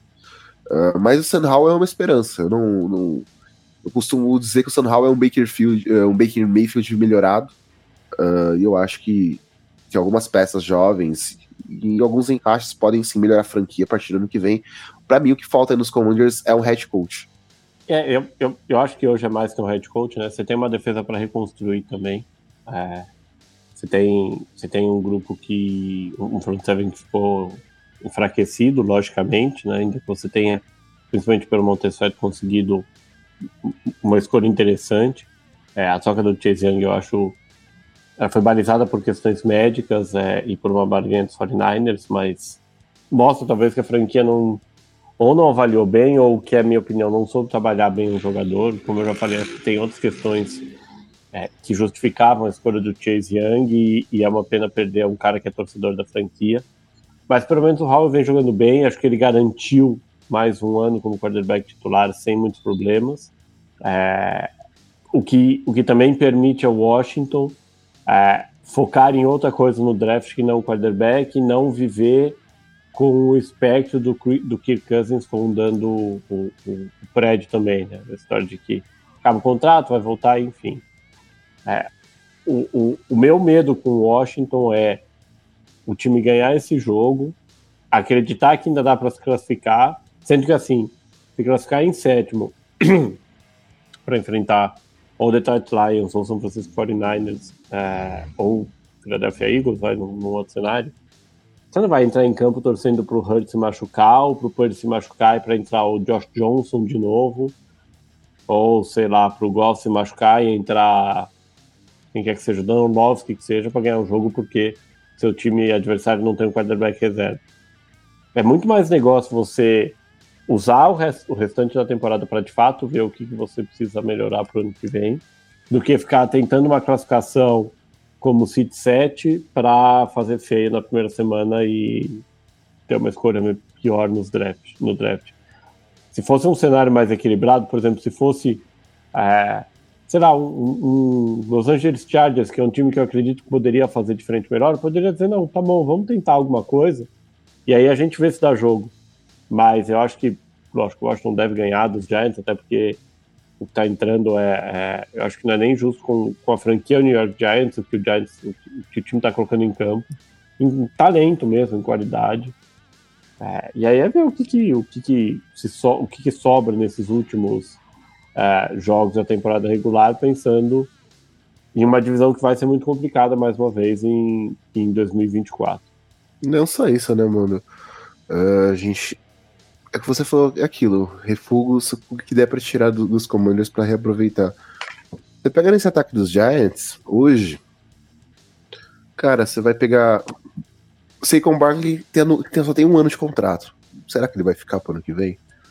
Uh, Andrew Thomas, tá, left tackle importante. A gente tem alguns jogadores ali ofensivos que são calouros, né? A gente tá falando do Andrew Thomas, Evan Neal, uh, enfim. Mas será que Daniel Jones, vamos supor que os Giants pensando em 2024 tragam Caleb Williams ou Drake May, e hoje os Giants estão, na, na pick 2, Luiz, do draft ano que vem? Não, estão na pique. É, estão empatados com, com, é, com a Arizona. No, nos, nos desempates, o Giants é, o, é, é a pick 2, o Arizona é a pick 3. Não, a Arizona é a pick 4, a pick 3 é o Patriots. É. Então, assim, Patriots é outro time que talvez vá atrás de quarterback. Vamos supor que Chicago, via Panthers, uh, selecione um quarterback e o segundo que sobrar venha para New York. Cara, o clima naquele vestiário né, vai ser um ano que os Giants vão abraçar a burrice de ter renovado com o Daniel Jones o contrato que foi feito, né? E assim, arrisco dizer uma coisa que o Luiz bate na tecla muitas vezes comigo, que o Brian Debo pode não ser um, um head coach dos Giants a partir de 2025. Assim, assumir a burrice que Joe Sheen e Brian Debo fizeram relacionados a Daniel Jones, com esse draft, vai ser realmente abraçar o erro a ver o que a franquia vai fazer, porque 2025 é o centenário do New York Giants e o time esperava pelo menos estar nos playoffs. O lado, o lado bom é que se os Giants optarem por esse caminho, eles têm a mesma opção de fazer o que o Houston Texans fez com o Brock Osweiler é, em 2017. Né? Eles poderiam trocar uma escolha para alguém com cap suficiente, é, colocar o Daniel Jones nesse seu cap, e uma, uma troca pós é, com uma designação pós-junho, primeiro de junho, é, salva 24 milhões no cap do, do, do Giants. Acho que se mandar uma escolha de sétima rodada, a minha aceita. Sai fora! Eu tô aqui quietinha!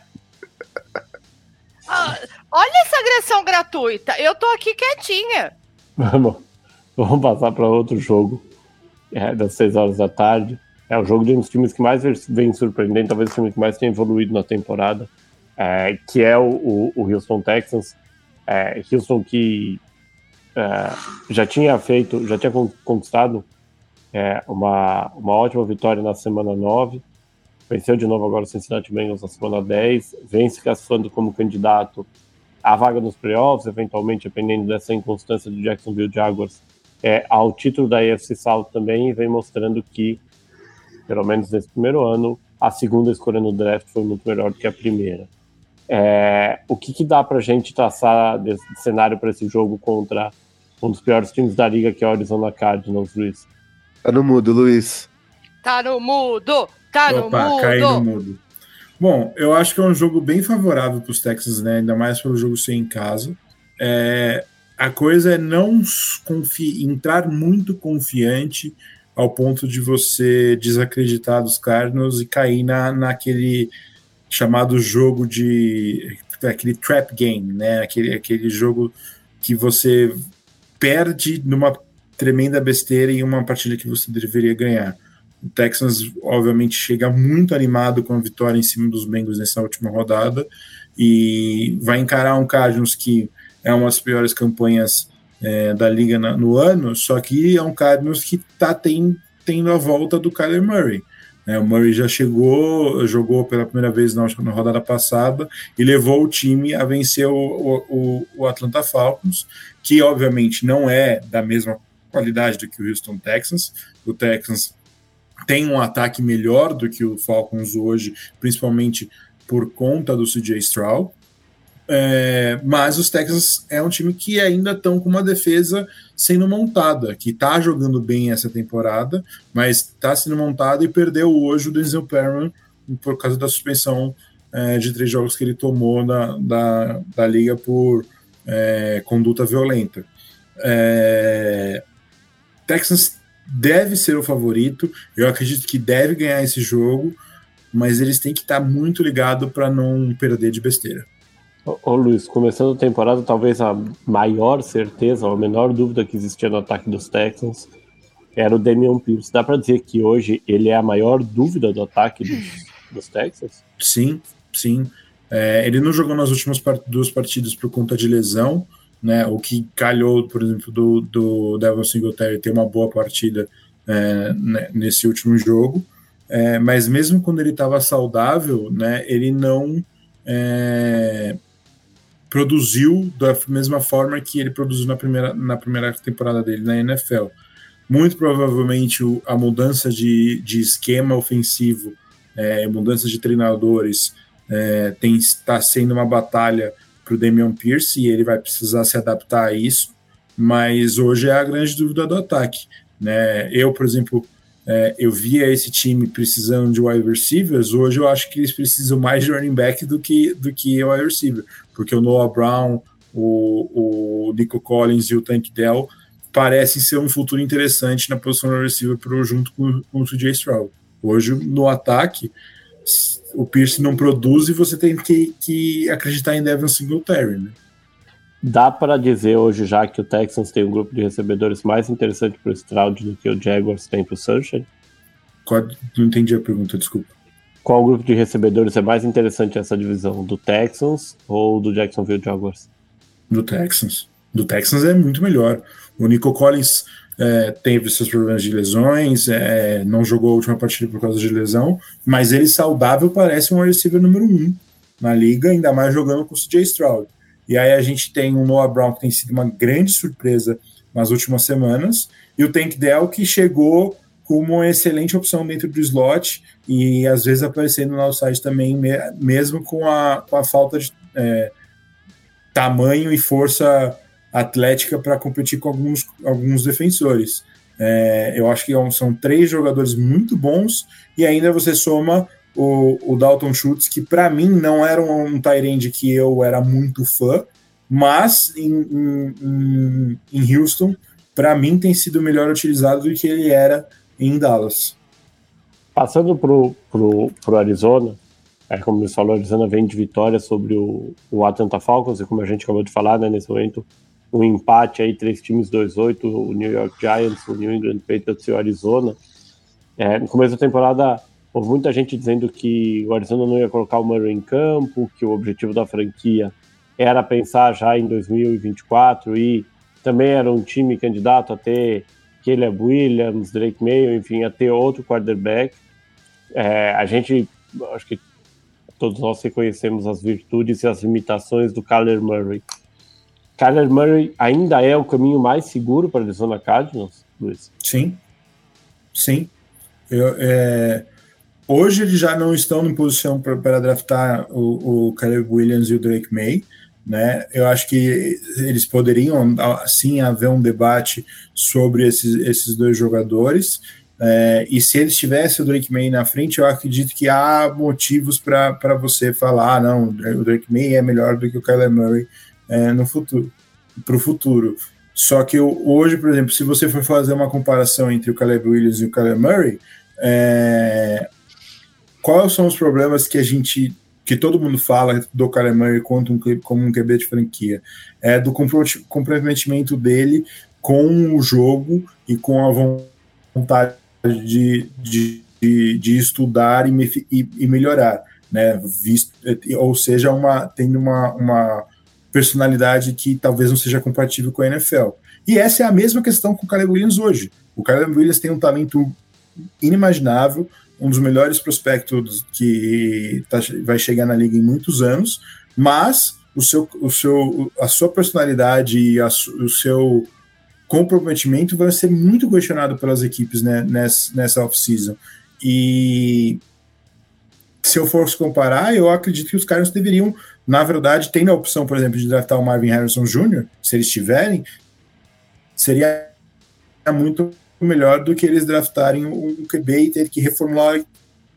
É, a gente tem aqui a fala do, do Thiago, é, que diz que já desenganou do Marvin Harrison e aceita o outro recebedor. É, e, é, Mia é só convidado especial. E Ai, ele dizendo. Eu já desisti. Imagina o ano que vem Mike Evans, Nico Collins, Tank Dell e o recebedor do draft, recebedor dos Longhorns, a caminho do Super Bowl. Você falava do Marvin Harrison e do, do Arizona, Luiz. Então, é que eu, o que eu dizia é que, na minha opinião, se eles estiverem nessa posição de draftar um dos quarterbacks, eles também vão estar na posição de draftar o Marvin Harrison. E, na, e eu acho que vendo que ele já tem o Kyler Murray ali e já tem algumas peças interessantes nessa equipe, como o, o Percy Johnson, é, draftado no último, no último draft, eu acho que o, Marvin Harrison faria melhor para o Arizona hoje do que um dos quarterbacks. É, é um duelo que tem um, favoritismo de Houston também nas casas de apostas. Outro duelo às 3 horas da tarde, e aí a gente passa para o último jogo desse slot das 3 horas da tarde. Outro jogo que não tem, no, no, no papel, na teoria pelo menos, nada de equilíbrio. É, o Dallas Cowboys é, viajando para enfrentar é, o Carolina Panthers. Carolina que tem, nesse momento, a pior campanha da liga e teria a primeira escolha do draft se essa escolha não fosse devida para o Chicago Bears enquanto o Dallas Cowboys, seis vitórias e três derrotas, é consolidado também na briga, nesse momento a briga por wildcard, porque o time tem duas derrotas, duas vitórias a menos, perdão, do que o Philadelphia Eagles. É, é o segundo jogo de bye seguido do Dallas? Basicamente, já que o Dallas vendia uma segunda surra no Giants essa temporada, desculpa, Lucas. É, e não tem, não tem como. O Prescott deitou e rolou, fez cinco touchdowns, correu, pulou, fez o que ele quis. E vai fazer a mesma coisa com o Panthers. Não, não tem como. Bryce Young faz o, o Tillen ter muita saudade do Kirk Cousins, muita saudade de Minnesota, eu tenho certeza. Que não dá, gente. Vai ser mais um massacre do Panthers e não precisa nem de muita coisa do Cowboys, não. Já dá para dizer que o Bryce Young uh, uh, foi a escolha errada ou ainda é muito cedo? É que não é só ele, né? O Painters inteiro, a questão do Painters não ajuda. Mas, né? Acho que ainda é muito cedo para a gente apontar e falar, não, deu muito errado e etc. Mas se continuar nesse caminho. É, é, que, é que, é, muito difícil pensar, né? É, assim, vou, é, eu, como torcedor de Washington, vivi um pouco isso é, no, no, que seria o segundo ano do, do RG3, é, o Washington também hipotecou escolhas para selecionar o RG3. Primeiro ano, beleza, é, ainda talvez essa seja a diferença.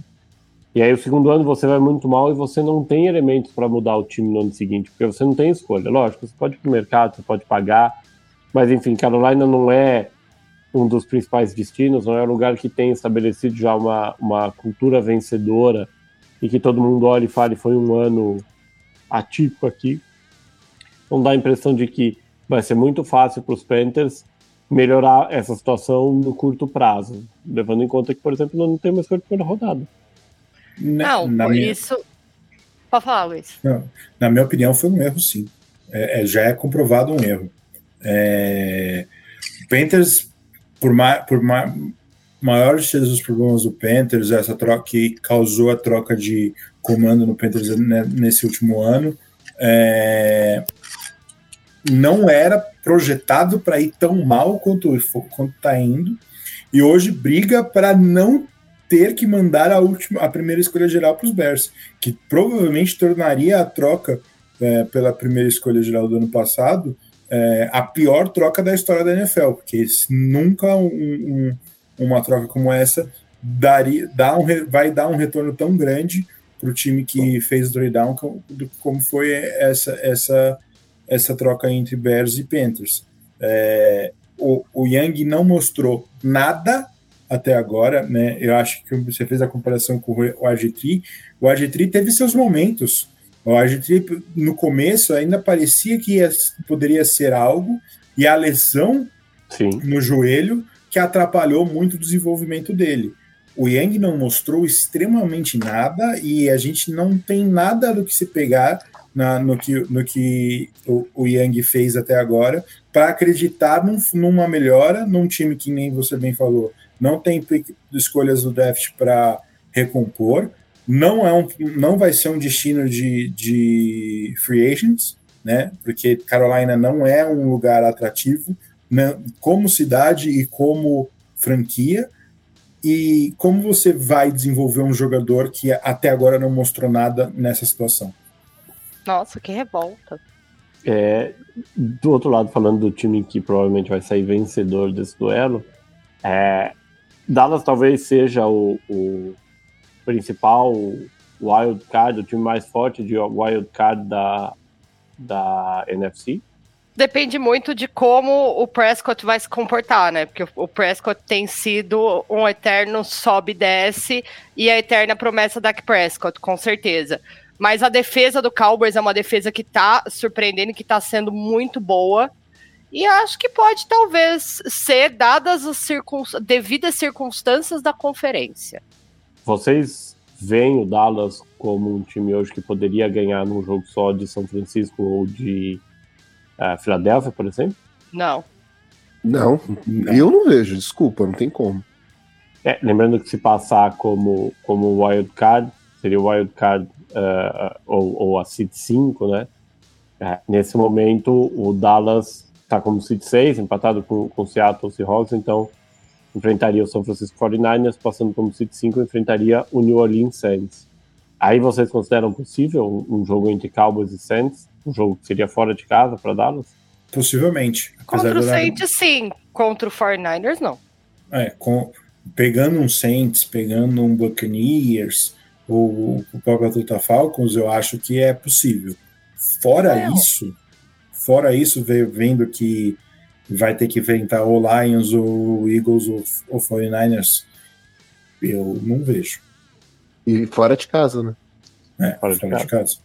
Fora de casa e uh, tudo bem, São Francisco não é um, não é um lugar para nevar, né? Mas São Francisco e Filadélfia, esse jogo seria no estádio é, aberto e Dallas joga todos os seus jogos no, no lugar mais quente, no estádio fechado. É, vamos passar para os jogos das 6 horas da tarde. A gente tem três jogos às 6 horas da tarde. Tem quatro times de baia essa semana, né? Sempre é importante dizer: Atlanta Falcons, New Orleans Saints, Indianapolis Colts e New England Patriots não jogam. Então a gente tem 14 partidas nessa semana 11 da NFL. Semana mais feliz do torcedor do Patriots até aqui. o primeiro jogo das 6 horas da tarde é exatamente um dos times que a gente acabou de falar, né? São Francisco 49ers, é, que recebe em casa o, o Tampa Bay Buccaneers.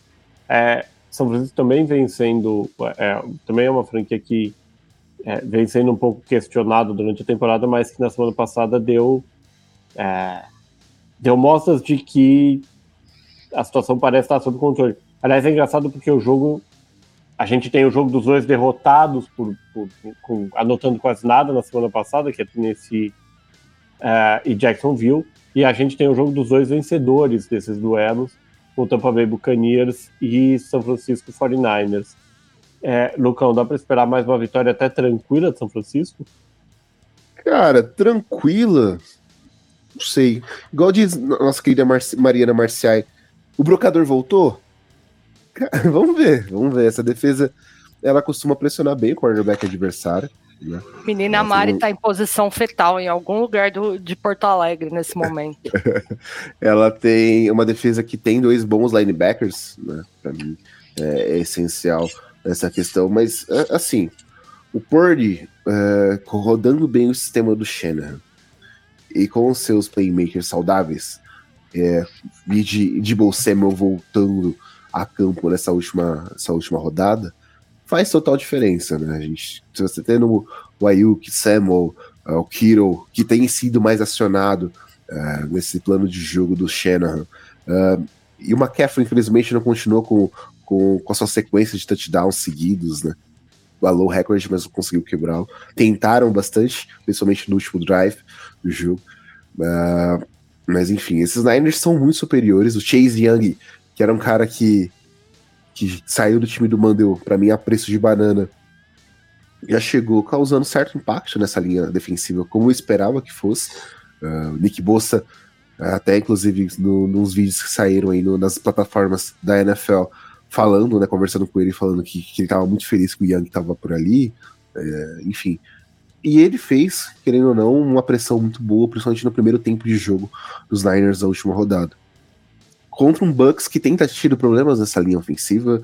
Uh, o Baker Mayfield tem conseguido boas jogadas em determinados momentos, mas ainda assim é o Baker Mayfield. A gente vê aqueles erros é, que ele costuma cometer ao longo da sua carreira nos, nos, nos, jogos da franquia lá de Tampa.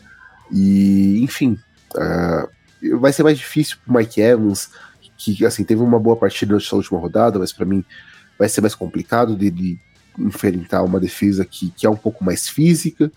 Uh, Rashad White vai pegar um front defensivo muito forte, então vamos ver como ele se sai quanto a isso. Então, assim, os Niners para mim são francos favoritos nessa partida, mas os Bucks podem ter, ter dar, causar certos incômodos mesmo o jogo sendo lá em Santa Clara. Né? Eu acho que, que os, os Bucks, se é um, um, um, time que quer levar a divisão sul lá da, da Conferência Nacional, uh, precisa mostrar certa vontade contra times tão fortes dentro da, da conferência como os Niners são, mas ainda assim, para mim, são uma equipe que está muito distante de fazer qualquer tipo de pressão a, a, vencer um jogo, diferente do que foi Broncos e, e Bills no, no último Monday Night Football. O, a gente tem o, o André Cunha Priosa citando também o Trent Williams, é, outra peça fundamental é, do São Francisco 49ers, outra peça que veio de graça do, do Washington Commanders. É, o Bucks que tem, tem 4-5 nesse momento, né, com a folga do New Orleans Saints, é, vencendo esse jogo, Tampa Bay é, termina a semana 11 com a mesma campanha de, de New Orleans Saints na briga direta pelo título da NFC South. A gente teve na semana 10 o renascimento, basicamente, do, do Mike Evans, é, o melhor desempenho do Mike Evans desde a semana 2, desde o jogo contra o, o Chicago Bears. É, dá para dizer que qualquer chance de Tampa ganhar esse jogo passa muito por um bom desempenho do Mike Evans e pelo Baker Mayfield conseguir estabelecer essa conexão bastante e em bolas bem longas durante todo o jogo? Sim, sem dúvida. Acho que o Mike Evans é um fator decisivo. É um cara que tá nessa sequência de mil jardas por temporada uh, e buscando uh, concretizar isso mais, mais esse ano, né? Mas eu não conseguiria descartar, como eu falei, o Rashad White. Acho que ele tem feito bons jogos, então a bola deve passar bastante na mão dele. E um cara que eu tenho sentido falta é o Chris Godwin. O Chris Godwin é um cara que, para mim, precisa mostrar um pouco mais. Ele é, muitas vezes, esse desafogo do Mike Evans. Ele muitas vezes chama a defesa para marcação. E o Evans consegue fazer essas bolas. O Evans que teve um drop muito ruim uh, na end zone nessa última rodada. Uh, enfim, acho que, que, que é tudo um, uma questão de como os jogadores eles vão enfrentar esses grandes jogos. O Evans, para mim, é uma, um grande jogador. Talvez seja o último ano dele lá em Tampa, uh, mas eu acredito sim que se passar a vitória chegar, ser cogitada em Tampa Bay contra os Niners, tem que passar sim pelas mãos dele. São Francisco ainda pode sonhar com, é, com, a, com, a, com a Seed One na NFC? Com três derrotas é um pouco mais difícil, né? A franquia perdeu três jogos, ainda mais com confronto. Ainda mais tem um confronto direto contra os Eagles, se não me engano, na, na última parte da, da, da, temporada regular. não vou lembrar agora a semana. Mas ainda tem esse confronto contra os Eagles. Então. Daqui três um... semanas. Na semana 16, não é? Não, daqui três semanas, dia ah, 3 então... de dezembro. Tá. É, então. então fica bem complicado. Claro que se, se vencer os Eagles, é uma coisa que fica a um jogo, né? Para mim, os Eagles são os favoritos dentro da NFC. Mas é complexo. Acho que uma equipe com três derrotas que ainda enfrenta o principal time da conferência vai ser bem, bem difícil. É que os Eagles também têm uma sequência bem complicada agora, né? Então talvez isso dê, dê chance ao 49ers. Mas realmente não é um trabalho fácil. É, teria que passar os Lions também. Pessoalmente, só essa frente. É, outro jogo que a gente tem agora às 16h25, às 18h25, perdão, é, o Seattle Seahawks, que venceu o Washington Commanders é, na semana 10, é, viaja para um clássico da divisão é, é, da, da, da NFC West contra o Los Angeles Rams, é, um jogo que tem nas bolsas de apostas um leve favoritismo de Seattle, Seattle que também busca essa afirmação como um time de wild card e os Rams uh, buscam entender o que, que, podem manter, o que, que podem mudar para uh, 2024. O Mia, dá para dizer que Los Angeles tem algum benefício nesse caso por vir de uma semana de bye, enquanto o Seattle, por mais que não tenha viajado, jogou em casa, ou ainda assim há um desnível técnico, uma diferença técnica muito grande entre os dois times? A semana de bye faz diferença para o Rams pela questão do Stafford, com certeza. O Stafford jogar faz diferença no time, etc. O Rams assinou com, num delírio aí com Carson Wentz, sabe-se lá Deus para quê. Porque, aliás, Carson Wentz, né, já morreu, as pessoas podiam deixar descansar em paz na NFL, mas fica, fica retrazendo ele para sei lá por quê. Nada, lá por nada quê. que um jogo de Brett Ripien faça você cometer loucuras. Eu sei bem como é. Tá, você tem, você tem um ótimo ponto, mas Carson Wentz, gente, já não deu certo. As pessoas precisam entender que o Carson Wentz não deu certo e já foi. O Seattle matou, matou o Carson Wentz naquela, naquela, naquela lesão em 2017 e acabou. É isso, foi.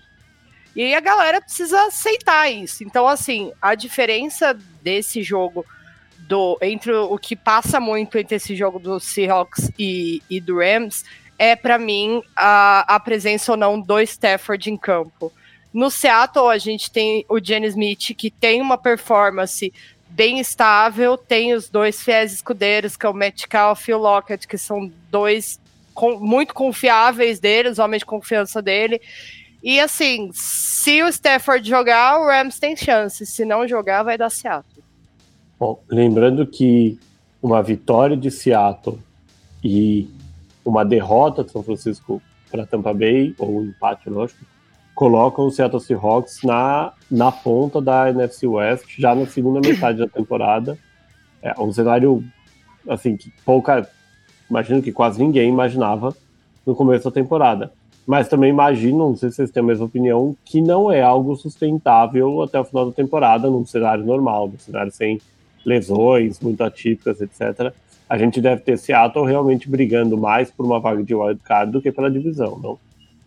Não, com certeza. É, isso é, é, é, é algo que tem que ser considerado, mas hum, não sei. É, vamos passar para o outro jogo das 6 e 25 é um duelo também, um duelo de divisão, e um duelo de divisão que normalmente a gente veria às 3 horas da tarde, no primeiro horário, porque é um duelo da AFC East. É, o... Graças a Deus não tem Zach Wilson no prime time! O, o New York Jets é, faz uma viagem curta aí, enfrenta o Buffalo Bills. É, os dois times que vieram de derrota no, nos prime times desse, desse encerramento de semana. É, situações bem distintas, né? O Bills, como, é, como a gente falava logo no, no, no comecinho, é, tentando entender, tentando prorrogar a janela, mas já com uma campanha de 5-5 que parece uma campanha bem diferente do que o time vem, vinha apresentando nos últimos anos. E o, o New York Jets com 4 e 5 não está tão longe, mas com uma performance é, nesse jogo, por exemplo, bem abaixo do que você poderia esperar para um time que está ainda, de alguma forma, na briga pelos playoffs. É, e hoje, com, com, uma notícia, mais uma vez, é, o nosso personagem principal da trama do New York Jets na temporada, o ídolo mor da Mia, apareceu é, no, no show do Pat McAfee, mais uma vez, o Aaron Rodgers dizendo Ai, gente, eu não sei por que, que os senhores consideram esse senhor nesse programa ainda, gente. Pelo amor de Deus. Minha. Entretenimento, minha. Vamos Nossa, falar primeiro mas... do jogo, depois a gente fala dele. É... ô, ô, Lucão, é, é um jogo para Buffalo tentar colocar é, a casa nos trilhos um pouco aí e ainda pensar em sonhar com alguma coisa na temporada? Cara, tem que ser o jogo da resposta, né? Porque os Bills conseguiram perder para esses Jets sem Aaron Rodgers na semana 1. Uh, não só isso, né? A demissão do Ken Dorsey, para mim, foi justa. Obviamente, eu acho que o Ken Dorsey é um cara que não conseguiu substituir o Brian Debo como coordenador ofensivo nos Bills à altura, mas eu não posso deixar de colocar a culpa no Josh Allen na falta de cuidado dele com a bola. Mas tem gente que fala que ele tá na melhor temporada da carreira ou uma das. Aliás, o? Lu- aliás, o Luiz tem um comentário sobre esse jogo que eu quero que ele faça, por favor. Não, é que eu, eu estou muito feliz que esse jogo vai vir logo após de Broncos e Bills, porque a gente vai poder ver de perto qual é a diferença de um ataque de Sean Payton e um ataque de, Ma- de Nathaniel Hackett. Vai ser muito visível. Porque o jogo é exatamente o mesmo. Uma boa defesa que vai comer- cometer, fazer o Josh Allen cometer vários erros. O Bills vai ter dois ou três turnovers. E os Bills vão ganhar esse jogo porque o ataque do Nathaniel Hackett é uma merda. É a fala do torcedor, né? Não, o, Não, jei- é. o carinho do Luiz com o Hackett é diferente. Você fala Eu- alguma coisa, eu- mano? E aí eu imagino que os Bills dessa vez vão garantir que só 11 jogadores estejam em campo o jogo todo, né? Pô, cara, é- essa Cara, jogada é absurda. Nossa, gente, oh, não tem como defender. Cara, mas assim, a gente teve até críticas recentes aqui no, de, de pessoas que acompanham o, o podcast The Playoffs, o, o livecast, defendendo muito firmemente o Josh Allen, que a gente não sabia o que a gente tava falando. Cara, a gente não tá aqui de brincadeira. A gente não dá com a nossa cara tapa às vezes de brincadeira. Não só eu, como qualquer pessoa que passa aqui ah, no nosso livecast, não só é fã da liga, mas estuda, acompanha. A gente não vem pra live por- sem só falar besteira e, e abrir a boca pra falar sobre um jogo. Quando a gente tá falando mal do Josh Allen, a gente tá falando com, com, com números, com dados. É, claro que ele teve, teve tem as suas proporções de acertos, seus touchdowns convertidos. É um diferencial fantástico no time. Mas o cara lidera a NFL é, em turnovers, interceptações. É, é complicado você defender um cara que, que era para ter esse, ser esse líder da franquia, guardar e cuidar da bola, e, e não consegue fazer isso. Ah, a gente compara muito o- o- os, os outros quarterbacks ali com o Patrick Mahomes. O Patrick Mahomes sabe cuidar da bola. O Josh Allen ele tem que aprender a fazer isso também se ele quer levar os Bills a outro patamar. A gente tem escutado ele em diversas off-seasons que ele tem que ser um cara melhor, que tem que ser um líder melhor, que ele tem que ser um cara que cuida mais da bola, e ele não tem feito isso. Então, assim, os erros dos Bills são diversos. Os Bills deram sorte que os, os Broncos não conseguiram capitalizar bem os turnovers que tiveram no último jogo. Porque foi nítido quanto esse time errou. E, assim, a gente viu até o, o Trevon Diggs falando que não aguenta mais o Stephon Diggs em Buffalo. Cara, a situação ali, por mais que os Bills sejam um contender, pra mim são um contender, e são um time muito forte, eles têm que resolucionar esses erros. É, é, não é possível que, que o time continue pela terceira temporada seguida tendo tiro no próprio pé. Defendendo um pouquinho aqui o, o, o Stefan, o time do Trevon Diggs não tem feito muito sucesso nos últimos anos também, né? A gente poderia, na verdade, tirar os dois ali e mandar para outro lugar. É, o, o New York Jets que tem o, o, o anúncio do Aaron Rodgers de que ele quer voltar a jogar essa temporada, ele está trabalhando para voltar a jogar depois do Thanksgiving. É, Velho louco. vocês veem alguma chance? É ele entrar em campo e machucar de novo. A realidade é essa. Nem não tem clínica Wolverine que cure você estourar o seu tendão de Aquiles nesse tempo, gente. É inviável, desculpa. Eu, eu tava pra Cara. perguntar isso pra Fabi faz semanas. Ela, já, ela fica desesperada, com, como diz ela mesma, usando as palavras dela, com arrepio nos dentes da ideia do Aaron Rodgers entrar em campo. Não, só dele estar passando a bola no aquecimento. Amigo, ele dando aquela sambadinha em campo, eu, eu já fico tendo piripaque do Chaves, porque vai dar merda, é nítido. Ele Ainda falando mais, que. ainda mais pra jogar naquele, naquele tapete do, do MetLife, né? Exato, Esquece. jogar naquele campo bosta. Ele já, gente, ele já é velho, o homem já tem 40 anos. Sabe, a pessoa tem que ter noção. Se, Mas eu tô, você- eu tô confiante que até quando chegar a data que ele quer voltar, o Jet já vai ter rodado e ele fala, não, vai pro Vai. ano que vem. Mas Eu eu vou fazer outra pergunta para vocês. Se vocês estivessem no lugar, se vocês fossem, por exemplo, o José Ferraz, ou era os nossos companheiros de playoffs que, que são torcedores do Jets, vocês preferiam Aaron Rodgers de muletas ou o Zach Wilson saudável? Aaron Rodgers de muleta. Cara, meu, meu, meu time tinha o Daniel Jones quarterback, não preciso nem.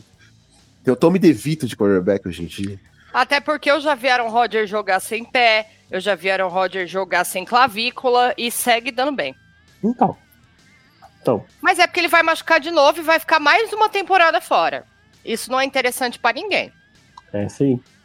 A todos os adversários do Jets. A alternativa é Zach Wilson. Pra, pra Mas quem perde é o fã de NFL. Pra Mas quem ganha o que entretenimento. Contra os Jets. É. O, o, o fã de NFL não perde, ele ganha entretenimento toda semana, porque a gente vai ver o Exato. Aaron Rodgers indo buscar um tratamento alternativo, sei lá, no interior É. da Ásia. Ai, que- sei lá, o Aaron Rodgers tenho que falar que pro, pro Toda essa quarto- trama é uma vivência inacreditável. Pois é, pois é. Eu O fico pior com é- quando, quando ele sai, lançar o livro da vida dele, cara. Não, o pior é o risco de dar certo, né?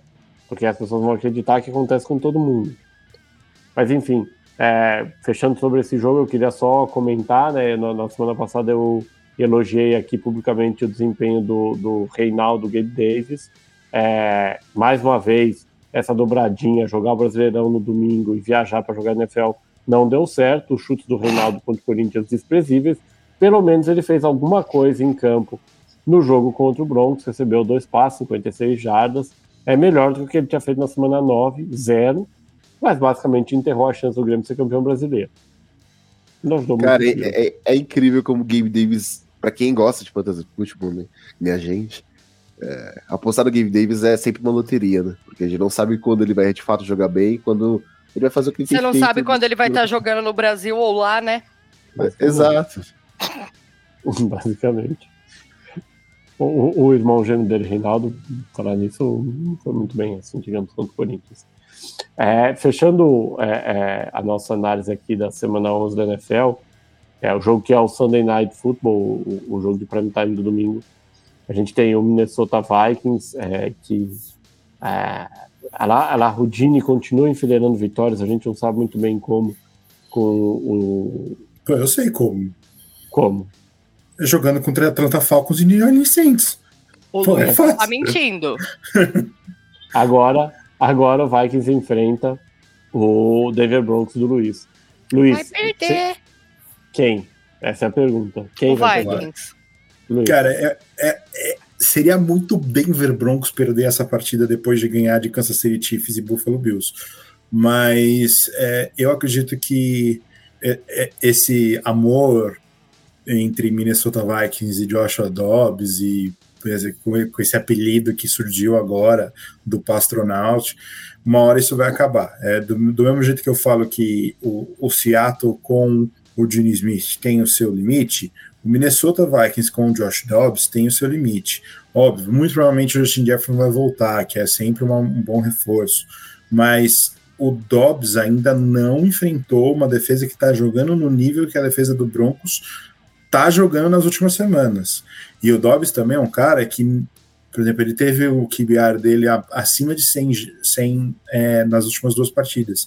Ele nunca fez três partidas seguidas na NFL com o QBR acima de 100. É, mesmo quando no- nos jogos em- na- no começo da temporada em Arizona, em que ele brigou para tentar vencer umas partidas com o Arizona, conseguiu vencer uma, é, ele não conseguiu fazer isso. E eu acho que jogando em Denver contra essa defesa que força erros, forçou é, oito turnovers entre com Patrick Mahomes e, e- e Josh Allen, o Dobbs vai ter uma vida bem complicada. Bem complicada. É óbvio. Eu acho que o Vikings tem um ataque, uma defesa para atrapalhar o ataque bem magro do Denver Broncos. Né? Não acho a defesa dos Vikings melhor do que a defesa dos Bills, mas tem os seus méritos nessa defesa.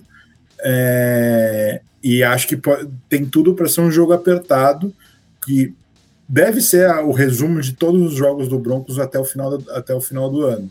Mas eu não consigo ver o Dobbs vencendo em Denver essa partida. Se fosse em Minnesota, talvez, mas eu não consigo ver eles vencendo em Denver.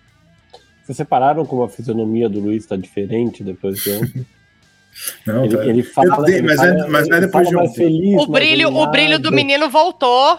Não é depois de ontem, foi depois da vitória em, é, em Kansas City. Contra É, City. Desde a vitória contra os Chiefs, ele já tem esse brilho no- nos olhos, né? Agora melhorou mais ainda. Nada como bater no Mahomes pra deixar alguém feliz, né? É. Não, foi, não foi, foi, até a fala. O Luiz, o Luiz nos primeiros livecasts, a defesa do Vance Joseph é terrível. Que, que não se Não, por sinal, ontem eu entrei na fila da desculpa. Ontem ah. eu entrei na ah. fila da desculpa. Eu tenho, eu tenho que tirar o meu chapéu pro, pro, pro Vince Joseph, porque o que aconteceu é, com a defesa de Denver nessa temporada, eu, eu não sei explicar. Porque Denver começou extremamente mal. A defesa do, do Vince Joseph era completamente inepta. Aí o que o Denver faz?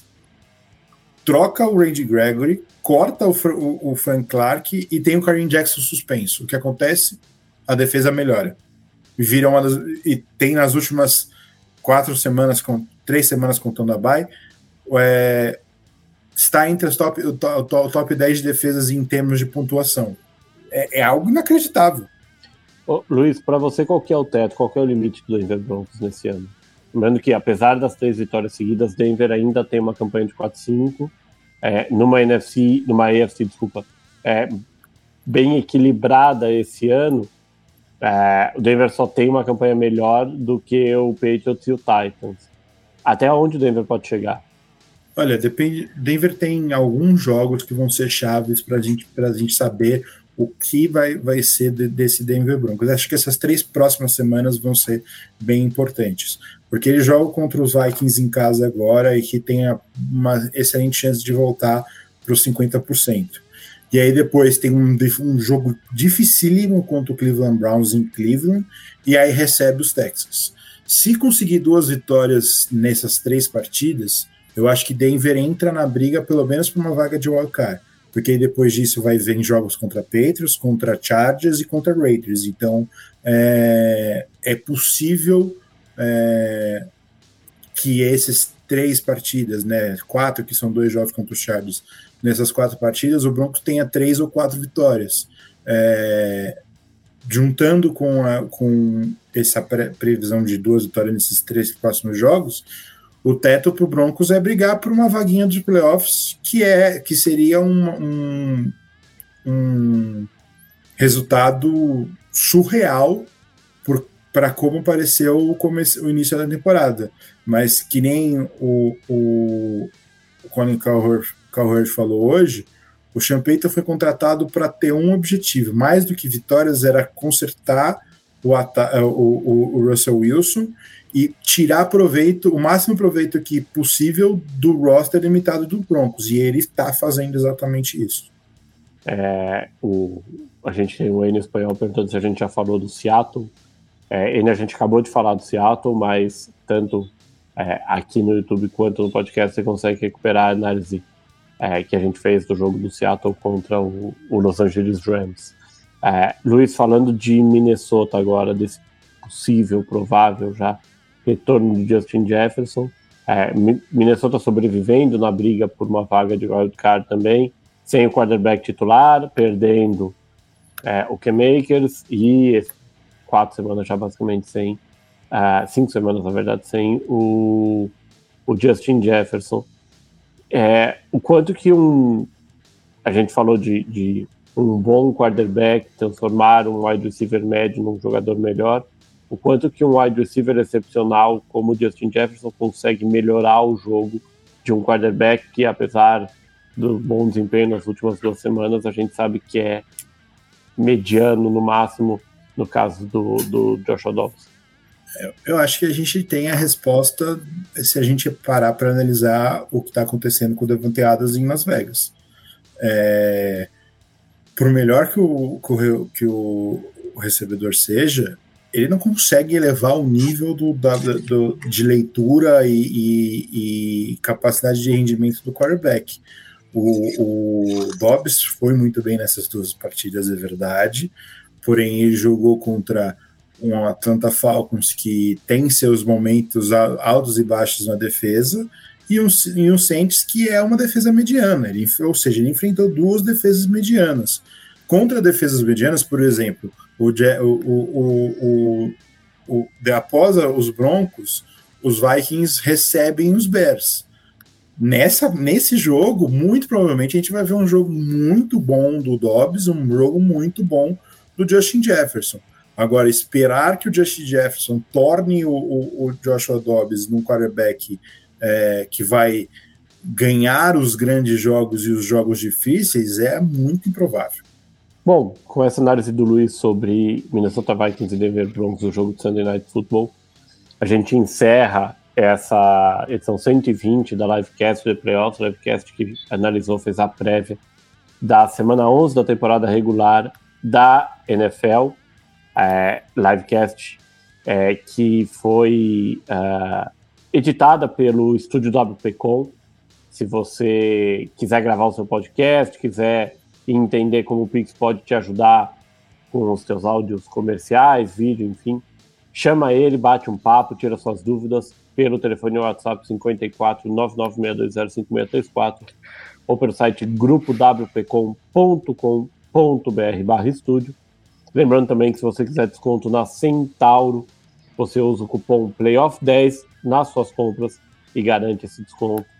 Acesse o site, aproveite o melhor da Centauro com o desconto do cupom PLAYOFF10. Agradecendo é, a, a nossa bancada que durante duas horas nos fez rir e nos ajudou a dissecar o que vai acontecer nessa semana 11 da NFL. Minha Mastrocor, foi um prazer mais uma vez.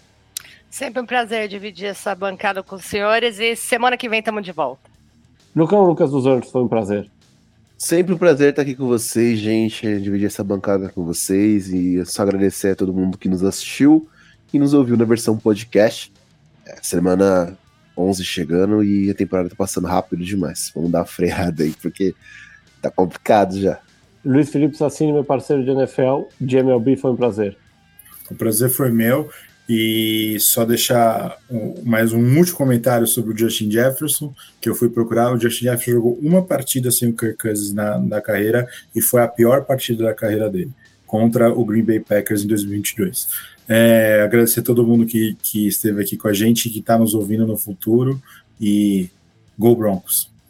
Eu, Gabriel Manda, eu me despeço. Lembrando mais uma vez, a gente tem podcast que traz tudo sobre a análise da rodada depois que ela aconteceu. O podcast sai na segunda-feira de manhã, análise dos jogos de domingo. E lembrando que na semana que vem, a livecast do playoffs é na quarta-feira, porque na terça-feira a gente vai parar para acompanhar a escaloneta contra o Brasil de Fernando Diniz. Na quarta-feira você acompanha a prévia da semana 12 da NFL. É isso, acompanhe a gente pelos canais, é, pelo seu app de podcast, pelo seu agregador aglutinador preferido assina a gente assina o, o, o, curte o canal aqui no YouTube também. E semana que vem a gente está de volta. Tchau!